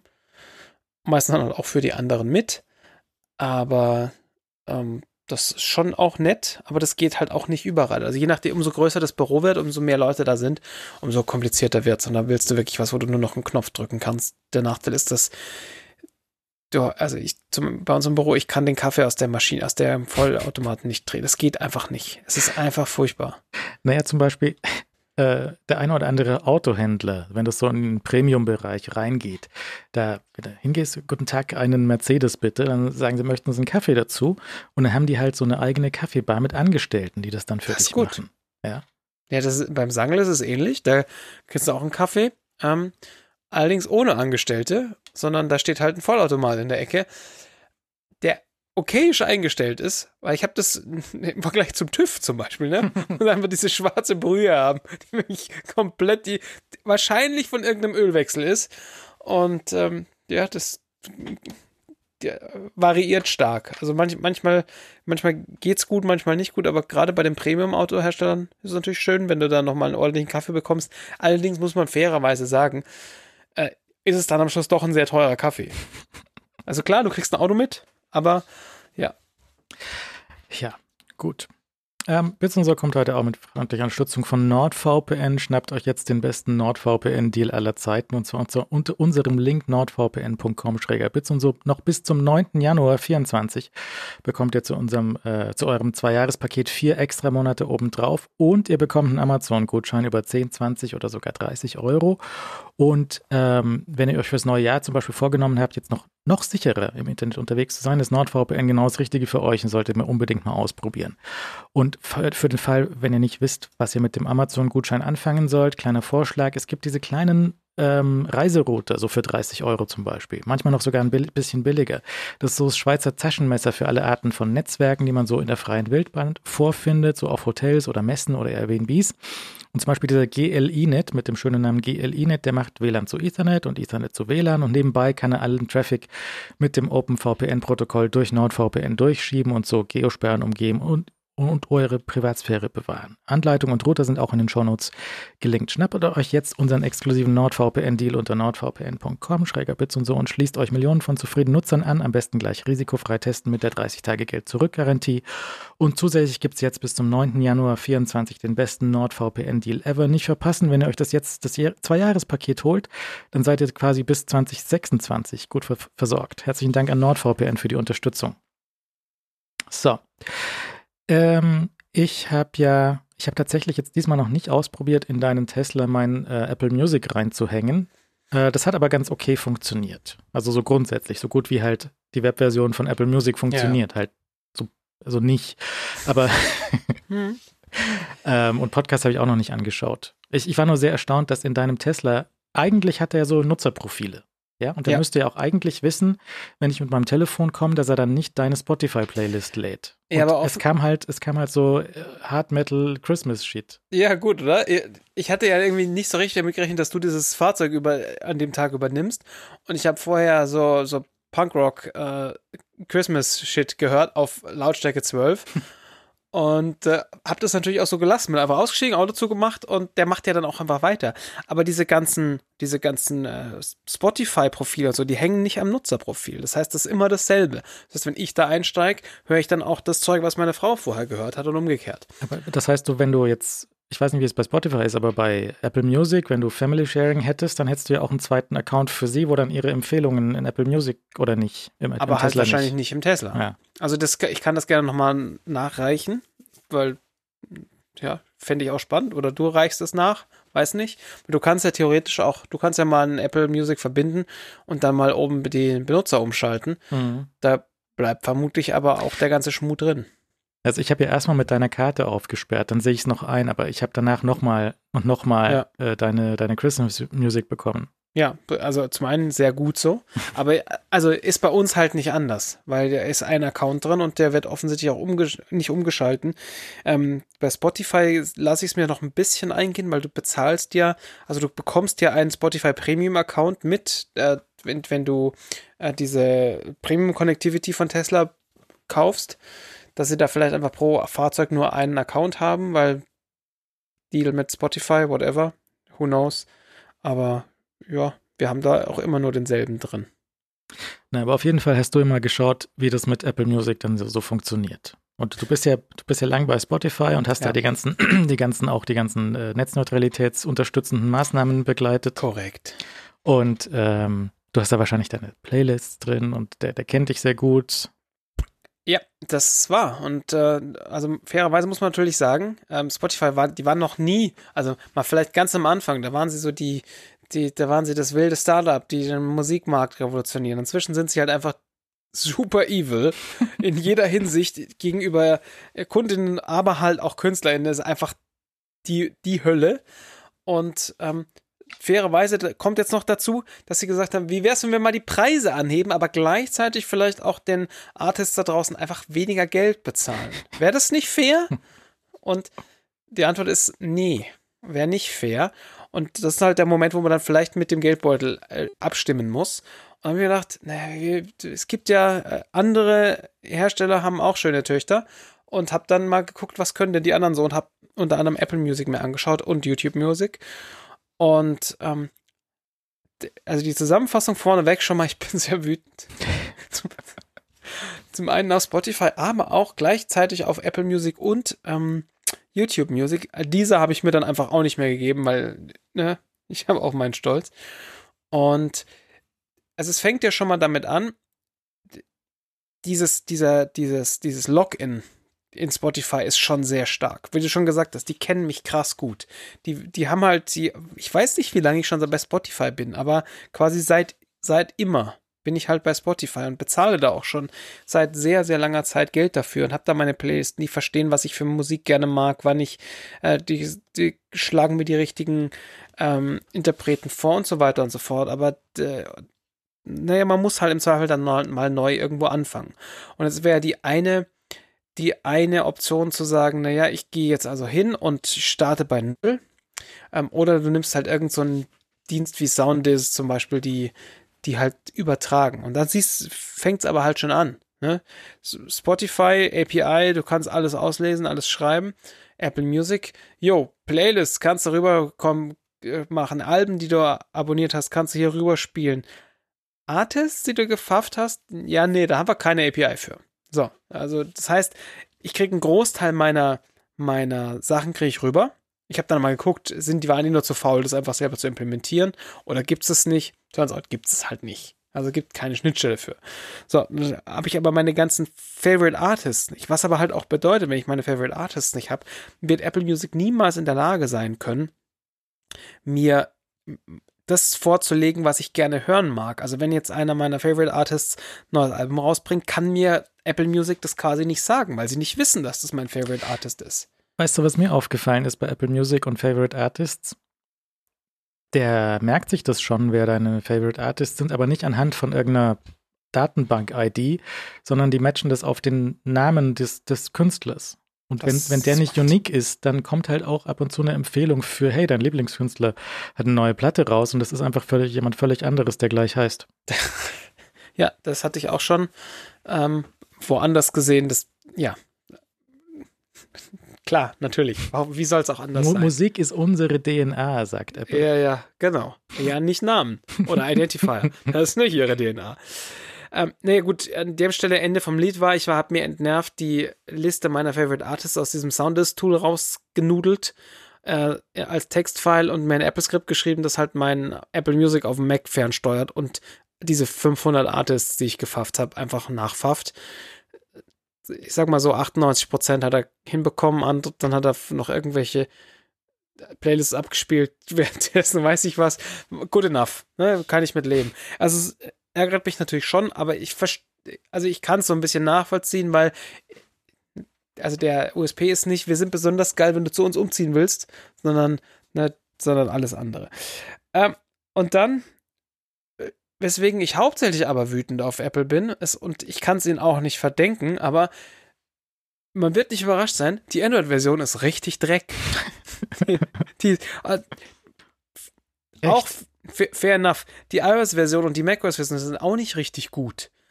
Aber die Android-Version, er leck mich doch. Also die, sie sieht genauso aus, weil vermutlich sind es eh alles Web, irgendwelche Webviews, die irgendwo gemalt werden und irgendein Lasso läuft da im Hintergrund in irgendeinen FileMaker rein. Wer weiß es so genau. Aber äh, die ist nicht so besonders toll. Die, die ich, ich weiß nicht, wie es gar nicht, wie es auf dem, wie es auf dem äh, auf dem iOS ist, aber zum Beispiel, ich suche oben irgendwas und dann zeigt er mir irgendeinen Scheiß an und erst wenn ich Enter drücke, zeigt er mir das Richtige an so, und dann kann ich auch umschalten und Playlists sind nicht besonders gut zu finden, die einfach bei Spotify ein sehr großer Teil dieses der Experience sind und ja, ich halte es wahrscheinlich falsch und so weiter und so fort. Und dann gibt es natürlich so das wie bedienen wir heutzutage sehr oft so Musikdienste über Sprachinterfaces. Siri-Integration mit Apple Music wahrscheinlich fantastisch. Ich habe es tatsächlich einfach nicht ausprobiert. Google Assistant-Integration mit Apple Music, die kann man geil machen. Oder man kann es halt so machen wie Apple. So, was, was Spotify macht und was YouTube Music macht, ist, du sagst, ey, spiel mir bitte den, äh, weiß ich nicht, das neue Album von Danko Jones auf YouTube Music. Und dann sagt der, sagt der, äh, der Assistent sagt dann, yo, ich spiele dir das Album so und so von Danko Jones ab. Läuft. Und das funktioniert mit Spotify, das funktioniert mit YouTube Music. Wenn du sagst, spiel mir bitte das neue Album von Danko Jones auf, ähm, Apple Music kommt als Antwort von Google Assistant, ich versuche das neueste Album von, also wiederholt einfach, was du gesagt hast, oder ich versuche Artist XY auf Apple Music zu spielen. Und dann passiert irgendwas er spielt irgendwas ab. Ich weiß nicht, was er abspielt, weil Apple Music liefert nicht zurück, was diese Suche gefunden hat, weil sie diese Suche noch gar nicht machen, sondern sie nehmen einfach diese, diesen Intent von, vom Assistant entgegen, verarbeiten den dann und machen dann irgendwas. Ja, also sowohl mit Siri auch. Das haben sie perfekt nachgebaut. Ach, okay. Das weiß ich natürlich nicht so genau. Ähm, bin aber halt wirklich super wütend dann in der in dem Moment, weil ich halt weiß, wie viel besser das funktionieren könnte und ich besuch's, ich versuche es halt relativ, äh, nein, ich benutze es relativ oft halt im Auto, wo ich mit dem Sprachinterface damit interagiere und dann sehe ich halt auch, was er spielt. Das Problem ist ja, wenn ich jetzt sage, spiele mir das neueste Album von Danko Jones und er spielt mir nicht das neueste Album von Danko Jones, sondern irgendein anderes im Auto, ist das geht klar.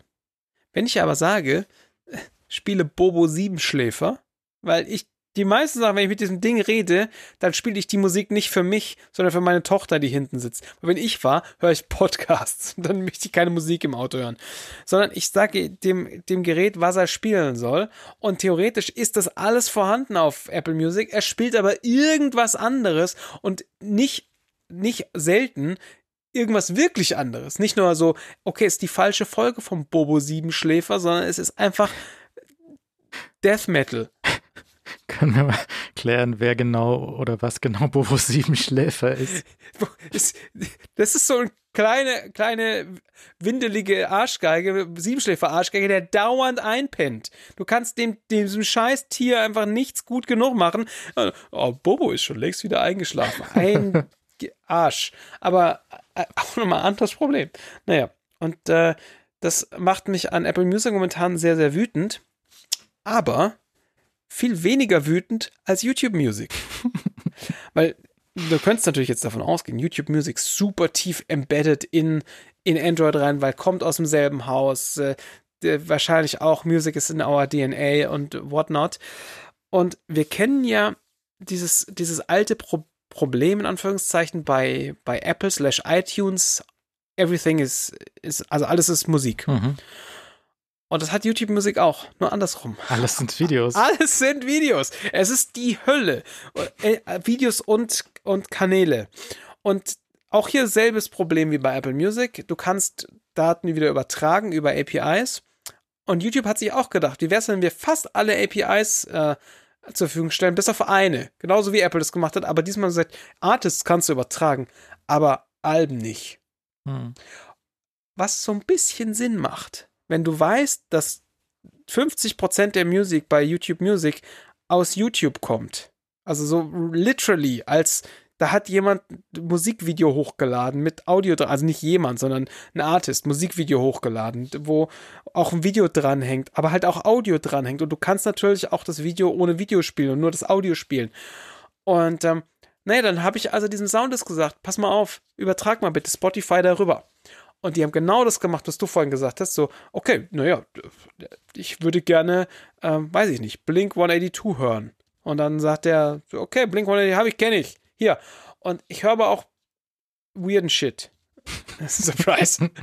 Äh, mit, mit besonderen Namen. Stellt sich aber halt dann raus, dass, und das, da kann sicherlich YouTube Music nur so bedingt was für, aber ähm, was macht der also? Der sagt hier, ich folge bitte folgendem Artist und gibt den String von dem Artist weiter. Und dann nimmt YouTube das entgegen und sagt, ja, wird schon passen. Und subscribt halt diesen Artist. Ähm, heißt, ich habe halt auch plötzlich irgendwelche ko äh, komischen anderen Sachen subscribed, die irgendwie ähnlich, teilweise nur ähnlich heißen. Mit dem kleinen Unterschied. Everything is a Video oder ein Kanal. Das heißt, ich mache jetzt mein YouTube auf und mein YouTube normales YouTube, Video-YouTube, ist von oben bis unten voll Videos mit folgende Band hat ein neues Video rausgebracht. Folgende Band. Meine ganzen scheiß Abos sind im Arsch, weil in meinen Abos sind jetzt auch meine Musik-Abos drin. Turns out, ein paar russische ähm, Let's Play-Kanäle, die haben halt dieselben Namen wie meine, ein paar von meinen Favorite Bands. Plötzlich habe ich russische Let's Play-Kanäle abonniert. Und YouTube ist jetzt übrigens davon überzeugt, dass ich russische Let's Play-Kanäle geil finde. Ich habe drei russische Let's Play-Kanäle aus Versehen offensichtlich abonniert, weil die so ähnlich heißen. Hab sie wieder deabonniert, aber das hat YouTube nicht so ganz mitbekommen. Meine, also meine Abo-Liste ist einfach voll im Arsch. Ähm, Hörer meint gerade im Chat, wenn du, wenn du Bobo Siebenschläfer meinst und dann DJ Bobo bekommst, das wäre aber nicht so schlecht. Das wäre super. Der, hallo, everybody, there's a party. Äh, weißt du schon, ne? Hier großer DJ Bobo-Fan. Also gewesen. Äh, das wäre okay. Da könnte ich mit leben. Das, da müsste meine Tochter dann noch durch. Naja, also YouTube Music, kompletter Clusterfuck. Und die haben zwar die tiefe Integration in, die, in Android, in, in Google Assistant, aber ähm, es ist trotzdem im Arsch. Es funktioniert trotzdem nicht richtig. Und es macht mich dermaßen wütend, ähm, dass der ganze Shit äh, nicht richtig funktioniert. Und ja, wahrscheinlich wäre das mit Tidal nicht äh, passiert, wie Andreas gerade schreibt im Chat. Möglicherweise hätten die auch nicht mal irgendeine Integration von irgendwas oder irgendwelche APIs und weiß nicht, wie Google Assistant damit umgehen kann und keine Ahnung, was dieser macht und wie sie auch alle heißen. Und was sagt Neil Young überhaupt dazu, dass ich jetzt diesen Service benutzen möchte anstatt diesem Service? Aber noch viel wichtiger ist, und das wird jetzt die eigentliche Herausforderung, kann ich meine Frau davon überzeugen, Apple Music zu benutzen statt Spotify. Was hört denn deine Frau? Musik. Also oder Hörbücher oder immer nur Auch. Bobo. Also, und das ist tatsächlich die, die nächste Herausforderung. Ne? Meine Frau hört gerne Hörbücher auf Spotify. Ähm, sie hört aber halt auch Musik auf Spotify. Und jetzt, ich, was ich noch nicht rausgefunden habe, ist, wie kaputt ist denn die Hörbuchabteilung auf Apple Music? Weiß ich nicht. Es, es sind welche vorhanden, aber ich, ich habe das jetzt auch äh, nicht ähm, direkt. Da, da sind Hörbücher. Wir hatten ja, glaube ich, mal über die drei Fragezeichen. Die hatten so ein Ding mit, mit den Live-Auftritten dann in Apple Music und sowas mhm. drin. Aber ich weiß nicht, wie kaputt das ist, weil ich habe so den Eindruck, ich habe jetzt auch nochmal nachgeschaut mit, ähm, wie merkt sich Apple TV in der Apple TV App, wo du in Fernsehserien feststeckst. Mhm. Also auf dem Apple TV, auf dem Gerät Apple TV, mhm. wenn du den, dort die Apple TV App öffnest, um dann eine ab äh, Next Folge von deiner Fernsehserie zu schauen. Ich glaube, es ist einfach kaputt oder ich mache äh, grundlegend was falsch, aber es stimmt einfach nicht. Okay. Ja, also es ist so, hm. und hm. das, das ist halt auch bei Hörbüchern gegebenenfalls wichtig, dass du an der richtigen Stelle weiterhörst. Das wäre relativ gut, ja. Und das kann Spotify halt leider alles. Weil sie machen schon Sachen richtig aber politisch halt nicht so richtig. Und fairerweise, ich weiß nicht, wie, wie gut die anderen Dienste äh, hier Artists bezahlen. Das weiß ich gar nicht so genau. Ähm, der Aufschrei passierte aber halt auch nur bei Spotify in letzter Zeit. Und ich meine, äh, bei wie vielen anderen Diensten hat Taylor Swift bisher schon ihren, ihre Musik rausgenommen? Ich weiß es nicht genau, aber ich kenne den, den äh, Case nur bei Spotify und da hat es was gebracht. Vielleicht macht sie das jetzt nochmal. Who knows? Aber ja. Ist, naja. ist, sie jetzt da wieder drin oder nicht? Ja, ja, das war nur kurz, weil okay. dann alles wieder geil war. Genau. Ja, weiß ich nicht. Was. War sie das mit dem Apple-Werbespot auf dem Laufband? Ich glaube schon. Ja, okay. Und sie ist jetzt auch irgendwie, der, der Konzertfilm, der ist jetzt irgendwie sehr fett auf Apple TV vorne drauf geklebt. Dann kannst, könntest du das anschauen, wenn du wolltest. Ist halt einfach eine fucking Cash Machine. Das ist einfach crazy und Cash Machines mag Apple halt. Ja, er schließt sich mir jetzt nicht direkt und so, aber. Das ist also sehr subjektiv, ne? Ja, also, ja, ja, Es geht klar, ist Musik. Ich kann das als Musik wahrnehmen. das finde ich nicht mein neuester Favorite, aber äh, wir sind doch alt. Ja, schon, aber irgendwie ist, ich meine, ich, ich weiß nicht, wie das mit, ähm, mit, mit, dem, mit, dem, mit dem Geldverdienen von den Künstlern ist. Also wir sehen ja jetzt auch, dass so der ein oder andere Act, der äh, jetzt schon ordentlich im Altersheim sitzt, dass die jetzt halt so virtuell auftreten, dass die halt mhm. so virtuelle äh, Kameraden von sich dann auf die Bühne schicken oder also Gorillas, die halt von vornherein virtuell nur existiert haben, weil sie, weshalb auch immer aus anderen Bands zusammengewürfelt waren und ähm, wie das dann mit mit, mit den Erlösen aussieht oder auch mit solchen Bands, wo jetzt halt irgendwie Frontmann ist schon lang gestorben und der Rest tourt noch weiter, aber hat dann halt mit virtuellem mhm. Ersatz von demjenigen, der es nicht mehr persönlich hinbekommt. Und ähm, solchen Dingen. Vielleicht dazu auch interessant, also du bist jetzt von Apple Music nicht direkt hundertprozentig überzeugt und YouTube auch nicht und Spotify auch nicht. Was Ja. machst du dann CDs? D- Das wäre oder Kassetten einfach wieder. Das wäre einfach eine sehr gute Sache. Ja, ich bin von keinem richtig überzeugt, aber äh, am Schluss Zünglein an der Waage bleibt jetzt meine Frau. Ob ich die, also ich bin momentan am nächsten an, an Apple Music dran. Schauen wir mal. Schauen wir mal. Anderes Thema war noch, ähm, nämlich der, der Pumuckel. Ja, der, Pum freilich. der, der Pumuckel ist wieder da, Mhm. seltsamerweise bei RTL, was mir fremd erscheint. Äh, aber gut, auf jeden Fall ist ja da auch der Hans Klarin seit langem tot und kann nicht mehr den Pumuckel sprechen. Und den haben sie per KI wiederbelebt. Und da kannst du jetzt den, den Pumuckel neue Folgen sehen äh, in einer sehr gut wiederhergestellten, äh, sehr originalgetreuen Werkstatt, die Mhm. mir sehr am Herzen liegt, mit diesem seltsamen Fenster und alles. Das ist sehr schön. Und tatsächlich so ein bisschen charmant gemacht und Animation ist besser als vorher. Also tatsächlich auch so diese 80er Jahre Pumuckl-Animation war ja gar nicht so besonders gut. Das haben sie jetzt Leute Ja. hingesetzt, die das mit etwas mehr ähm, Dingens machen und tatsächlich auch relativ nah dran äh, Hans Klarin als, als Pumuckl dort nochmal Hab ich. reingesetzt. Und es gibt beide Versionen. Du kannst jetzt den, den neuen Sprecher haben oder den, den KI äh, Klarin haben. Okay. Und das ist nah, also vom, vom, vom Ton, vom, von, von, dem, von der Klang der Stimme sehr, sehr nah dran. Ach krass. Der, der Schauspieler, der halt den jetzt spricht, der ist nicht so nah dran an Clarin, wie Clarin war. Ja, also die, die, die, die, die, die Melodie von so einem äh, Pumuckel-Geschnatter ist halt nicht ganz da, aber es ist halt nah dran und es ist also schon ähm, interessant. Die, die, die, die, die Kinder vom Clarin, ähm, die haben das quasi abgenickt. Die haben gesagt, also die Erben, ja, die haben gesagt, ja, ist okay, mach mal, wir hören uns das an und es war okay und das passt schon so. Mhm. Ähm, ist halt jetzt so insgesamt die Frage, was, was ist denn nur mit, mit Schauspielern, die, die tot sind oder die Erben haben oder die noch nicht tot sind, aber nicht mehr spielen können, irgendwie Bruce Willis oder sowas. Da gab es ja auch so eine Geschichte, dass äh, berichtet wurde, es gäbe einen KI äh, Bruce Willis und dann doch nicht oder hin und ist auch egal im Detail, aber ähm, das, das wird jetzt immer, immer mehr solche Geschichten kommen. Dass, Ja, ja. dass halt irgendwie ähm, mit oder ohne Absegnung, wenn es ohne Absegnung ist, dann kommen die Anwälte und sägen es ab, aber auch mit Absegnung, dass da solche Sachen passieren, dass halt so Zeug wiederbelebt wird. Es ist irgendwie ja schon, also cool und spooky gleichzeitig. Also ich meine, wir sehen, wir sehen den, den Fluch an der Sache natürlich, weil klar kannst du, kannst du jetzt sagen, ich möchte den Hans Klarin nachbauen, die Stimme von Hans Klarin nachbauen für eine, für einen neuen Pumuckel. Da würden alle sagen, das ist eine gute Idee.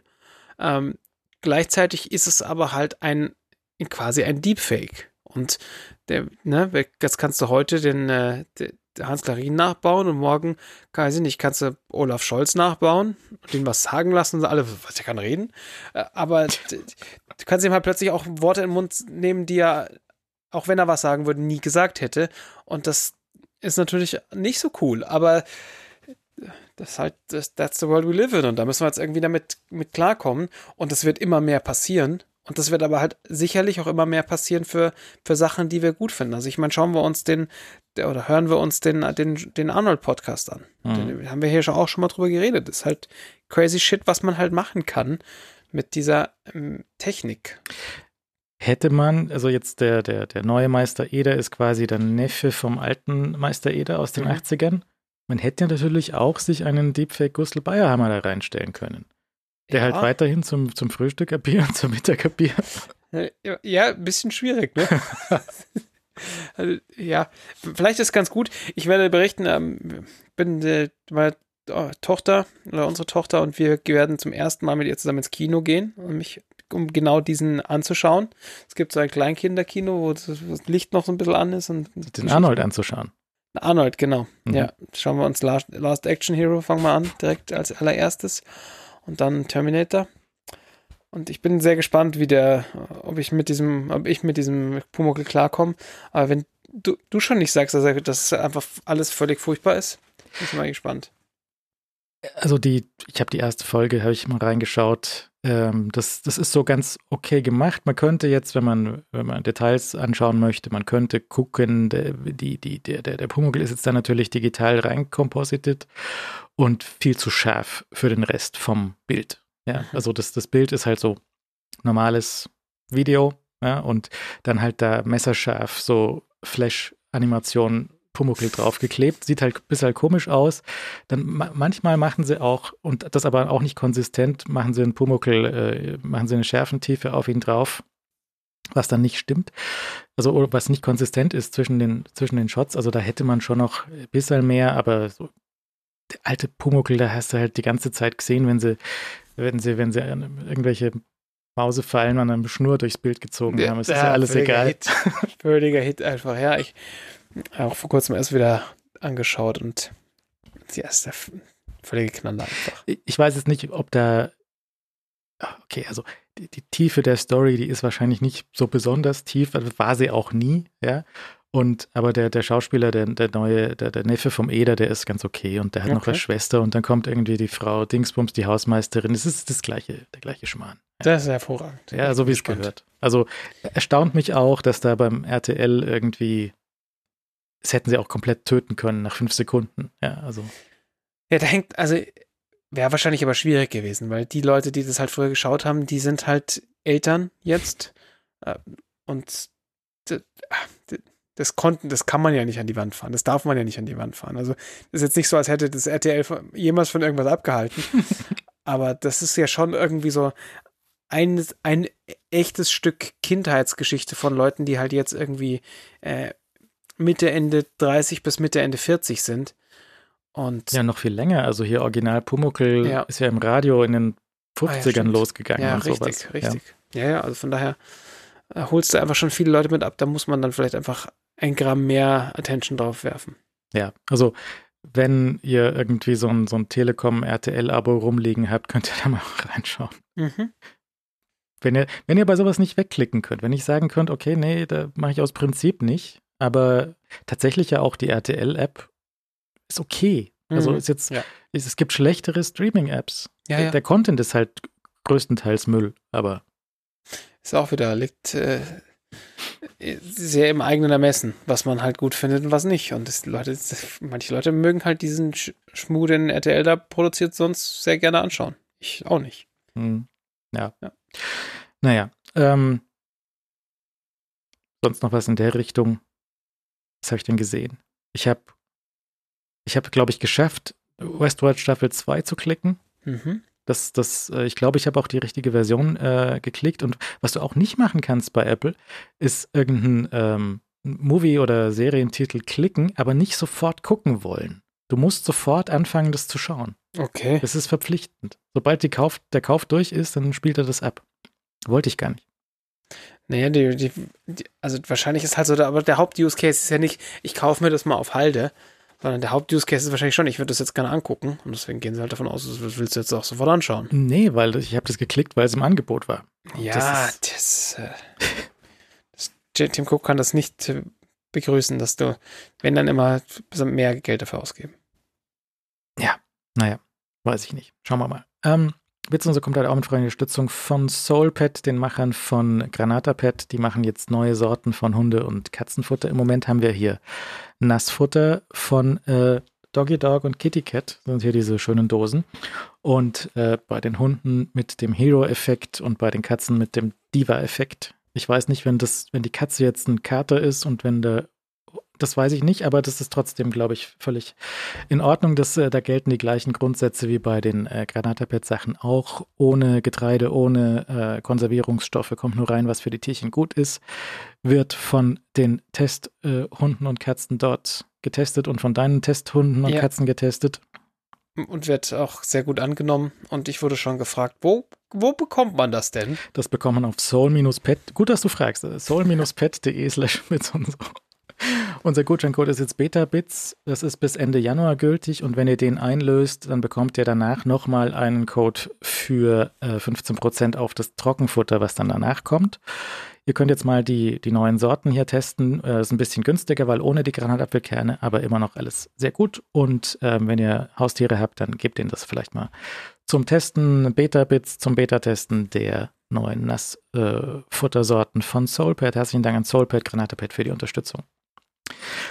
Ja, noch kurz die Picks. Das ist, glaube ich, heute, ähm, Was, was, was hast du denn?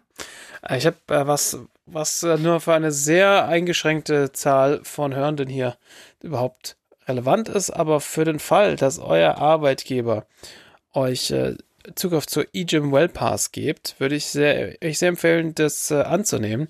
Grundsätzlich kurze Erklärung, was Well Pass macht. Das ist so ein, ein Benefit, was der Arbeitgeber ähm, seinen Mitarbeitenden geben kann. Und äh, mehr oder weniger ist es ein, so ein Meta, eine Meta-Subscription für in Anführungszeichen Fitnessstudios. Das heißt, man bezahlt, ich glaube, so 10 Euro, die gehen vom Bruttolohn direkt weg. your, your mileage may vary oder dein, je nachdem, keine Ahnung, ob das überall gleich ist, aber so Größenordnung 10 Euro vom Bruttolohn gehen weg, den Rest bezahlt der Arbeitgeber. Und damit sind es halt dann, weiß ich nicht, irgendwie noch 5 bis 8 Euro, die man selber bezahlen muss im Monat.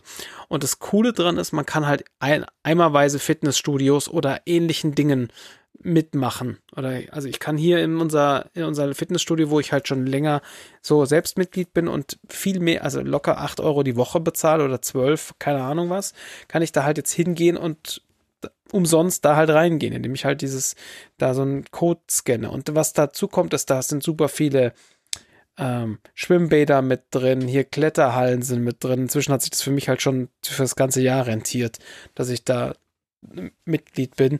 Also die haben online, du kannst äh, die, ich weiß nicht so hier, äh, wie heißt's, Livesum, so eine, so eine, ich, deine ganze Ernährungs- und weiß nicht was Tracking-App, die auch Fasten mit drin hat und äh, Meditationsgeschichten sind da mit drin. Du kannst, die haben Online-Kurse auch mit drin. Also da ist echt krass viel Shit dabei. Und ähm, ich merke es bei uns in der Firma mal wieder, dass, dass dann andere Kollegen und Kolleginnen sagen, ja, boah, ich weiß nicht, hm, bringt es das überhaupt? Aber am Schluss ist es halt quasi kein Geld, was man dafür bezahlt, selber und kriegt echt krass viel dafür. Also für den Fall, guck mal, ob euer Arbeitgeber das, das macht und schaut mal, was da bei euch in der Nähe ist. Das ist einfach crazy shit, was da alles mit drin ist. Und äh, ist ein ernsthaft gutes Angebot, wie ich finde. Das war's auch schon. Ist das, was haben wir hier, das ist jetzt deutschlandweit, das ist äh, sehr viel Zeug. Ja, ja genau. Und also eGym ist ja eine, eine Münchner Bude auch. Und das, also da ist wirklich krass viel Zeug drin. Also auch, auch so Premium-Fitnessstudios sind halt echt viele mit drin. Und halt so jedes zweite Bad, vielleicht mhm. auch jedes zwei Drittel aller Bäder sind halt mit drin. Also de, ja, es ist schon, also irgendwie Body and Soul, glaube ich, zum Beispiel als große große Premium-Kette mit drin. Und äh, da im Fürstenfeldbruck, wie man schon sieht, also hier zum Beispiel unser, unser Hardys, ähm, mhm. wo ich halt normalerweise immer bin, ist halt mit drin. Und wie gesagt, die, die ganzen DRV-Kletterhallen zum Beispiel sind einfach dabei, was halt mega ist, weil der kostet Eintritt für einmal, wenn du nur bouldern gehen willst, halt schon ein Zehner oder irgendwie 17 Euro, wenn du klettern gehen willst. Und das ist schon wirklich sehr, sehr, sehr nett. Und wer, also wenn man jetzt gerade sieht, wie es in München aussieht, klar, ist auch viel so kleiner Shit da, also in Anführungszeichen, so kleines Zeug dabei, so Mini-Studios, was ja halt nicht, nicht schlechter ist. Ähm, viel Yoga-Studios sind dabei, manchmal auch so ganz wilde Sachen wie. Hast du mal über Ballett nachgedacht? Äh, Fun Fact: Als Kind wollte ich ins Ballett gehen. Ähm, habe meine Mutter dann dazu überredet, dass wir jetzt bitte ins Ballett gehen. Und dann hat sie mich in die Ballettschule ge ge gezerrt und dann sind wir da rein und dann habe ich mir das angeschaut und sage ich, äh, Mutter, das kommt mir sehr komisch vor hier. Da sind überhaupt keine Zuschauer. Da habe ich überhaupt keinen Bock, können wir direkt wieder gehen. Ja, und dann, ähm, genau, und du kannst überall, äh, weil Julian gerade nachfragt, du kannst überall bei allem, was da drin ist, umsonst rein. Und das ist schon, und in der Regel auch unbegrenzt. Also wenn es irgendwelche Einschränkungen gibt, findest du das in der, also es gibt ja diese List, diese, diese Karte auf der Wellpass-Seite, ähm, wenn, wenn, äh, wenn das, wenn es irgendwelche Einschränkungen gibt, dann steht es dort. Also da, die haben zum Beispiel solche, so ein, so ein Zusatzangebot, du kannst für 50 Euro im Monat extra auch eine weitere Person mit hinzunehmen. Also zum Beispiel, ich könnte meine Frau damit reinklemmen für 50 Euro im Monat extra. Da gibt es aber viele Studios oder einige Studios, die dann wiederum sagen, die plus eins Mitgliedschaften, die können bei uns nicht mit rein. Wahrscheinlich kriegen die halt weniger Kohle dafür, keine Ahnung. Ähm, wie gesagt, das muss der Arbeitgeber machen. Und das, du kannst nicht selber sagen, ich hätte das jetzt für mich selber gerne. Nicht, dass ich wüsste. Okay. Das ist so ein bisschen der Nachteil. Ähm, das muss der Arbeitgeber machen. Also zum einen, wenn ihr natürlich jemanden kennt, äh, in dessen Arbeit so, dass es gibt und die Sachen, die bei euch in der Nähe sind, in der Plus 1 Mitgliedschaft dabei sind, dann hilft es. Ähm, weil dann könnt ihr euch da vielleicht zu einer Plus 1 Mitgliedschaft raus, äh, rauslassen. Ansonsten mal dem Arbeitgeber auf die Nerven gehen und sagen, Leute, wie schaut's aus? Vielleicht wollt ihr da mal mitmachen. Das ist äh, mega Benefit für uns. Ich habe keine Ahnung, was das den Arbeitgeber sonst so kostet und ob das für die sinnvoll ist oder nicht. Wahrscheinlich können die das alles von der Steuer absetzen. Whatever. Sehr zu empfehlen. Ähm, und es tut mir sehr leid, wenn ihr es nicht benutzen könnt, weil eure Arbeitgeber da nicht mitspielen. Ähm, äh, ja. Hörer sagt gerade, Mario, Mario, sagt gerade, es gibt hier noch Urban Sports, ja. das kannst du auch selber zahlen, kostet aber einen Tick mehr. Genau, und die, da ist, äh, zumindest als ich letztes Mal geguckt habe, ist da ein bisschen weniger drin. Ähm, aber kann sich halt auch lohnen. Also gerade sowas wie, wie ähm, Leute, die, wenn du zweimal die Woche schwimmen gehst, dann zahlst du halt auch gerne mal, was dir hier, äh, Julian schreibt auch, Frühschwimmen und hier 5 Euro und das Bad ist dabei. Also äh, stell dir vor, du gehst zweimal die Woche schwimmen, bist halt die Woche auch ein Zehner los. Da kannst du halt auch mal schnell 40 äh, Schleifen in, in sowas wie Urban Sports Club oder sowas reinstecken, wenn du das halbwegs regelmäßig machst, ähm, je nachdem, was man halt tut. Aber Wellpass halt an der Stelle einfach ein sehr, sehr, sehr gutes Angebot, wenn man da Zugriff drauf hat. Mhm. Jo, doch. Also wenn ihr da irgendwie, ich weiß nicht, kann man da seinen Arbeitgeber fragen, so ich hätte das gerne, mach doch mal oder. Kann man sicherlich machen. Ne? Es kommt immer darauf an, was man für einen Draht zur, zur zur HR-Abteilung hat, aber das ist ja, ist ja was, was Arbeitgeber heutzutage ja oft machen, anstatt ihren Leuten mehr zu bezahlen, zu sagen, hey, wir haben geile Benefits hier, Obstkorb bei uns, ne Kickertisch im, im Büro. Ähm, und da kannst du das vielleicht noch mit dazulegen, mit dem Unterschied, dass, dass du, dass du darauf keinen Arbeitgeberanteil bezahlen musst, sondern, sondern als Arbeitgeber einfach nur hingehen musst und sagen, ich schließe das für meine, für meine Mitarbeitenden ab und ich wette, also du zahlst keinen Arbeitgeberanteil drauf als Arbeitgeber und du kannst es hundertprozentig, wie schon gesagt, von der Steuer absetzen. Wie ist es bei einer sehr kleinen Firma? Ich komme mit dem Chef ganz gut klar und so, aber nicht viele Mitarbeiter. Das weiß ich nicht. Frag doch mal bei, bei Wellpass nach, wie das denn so ist. Das wäre natürlich, ne, war gut. Ja, mhm, okay. Ja, ne, interessant, interessant, so ein Zeug. Mhm. Ja, okay. Ich lenke das mal und auch das andere, das Urban Sports Club, dann könnt ihr da mal gucken und mal klicken, wenn das, das vielleicht für was äh, für euch ist. Ähm, ich pick ganz einfach äh, Python.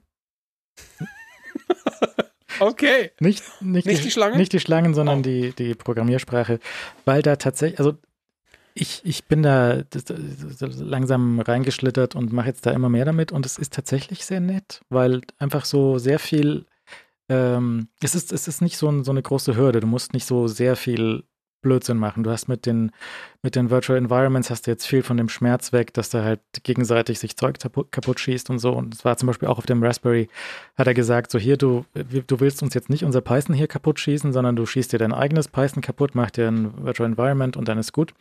Und ähm, das sieht mir so jetzt auf den fünften, also ich habe ich hab da lange dran mich da lange angenähert irgendwie. Aber irgendwie macht es dann doch so eine ganz, ganz gute Freude, wenn du halt jetzt nicht irgendwie so Mods Performance brauchst oder wenn das halt irgendwie auf so einem Embedded-Gerät laufen soll. Ich, ich glaube, da sind sehr viele schöne Sachen dabei.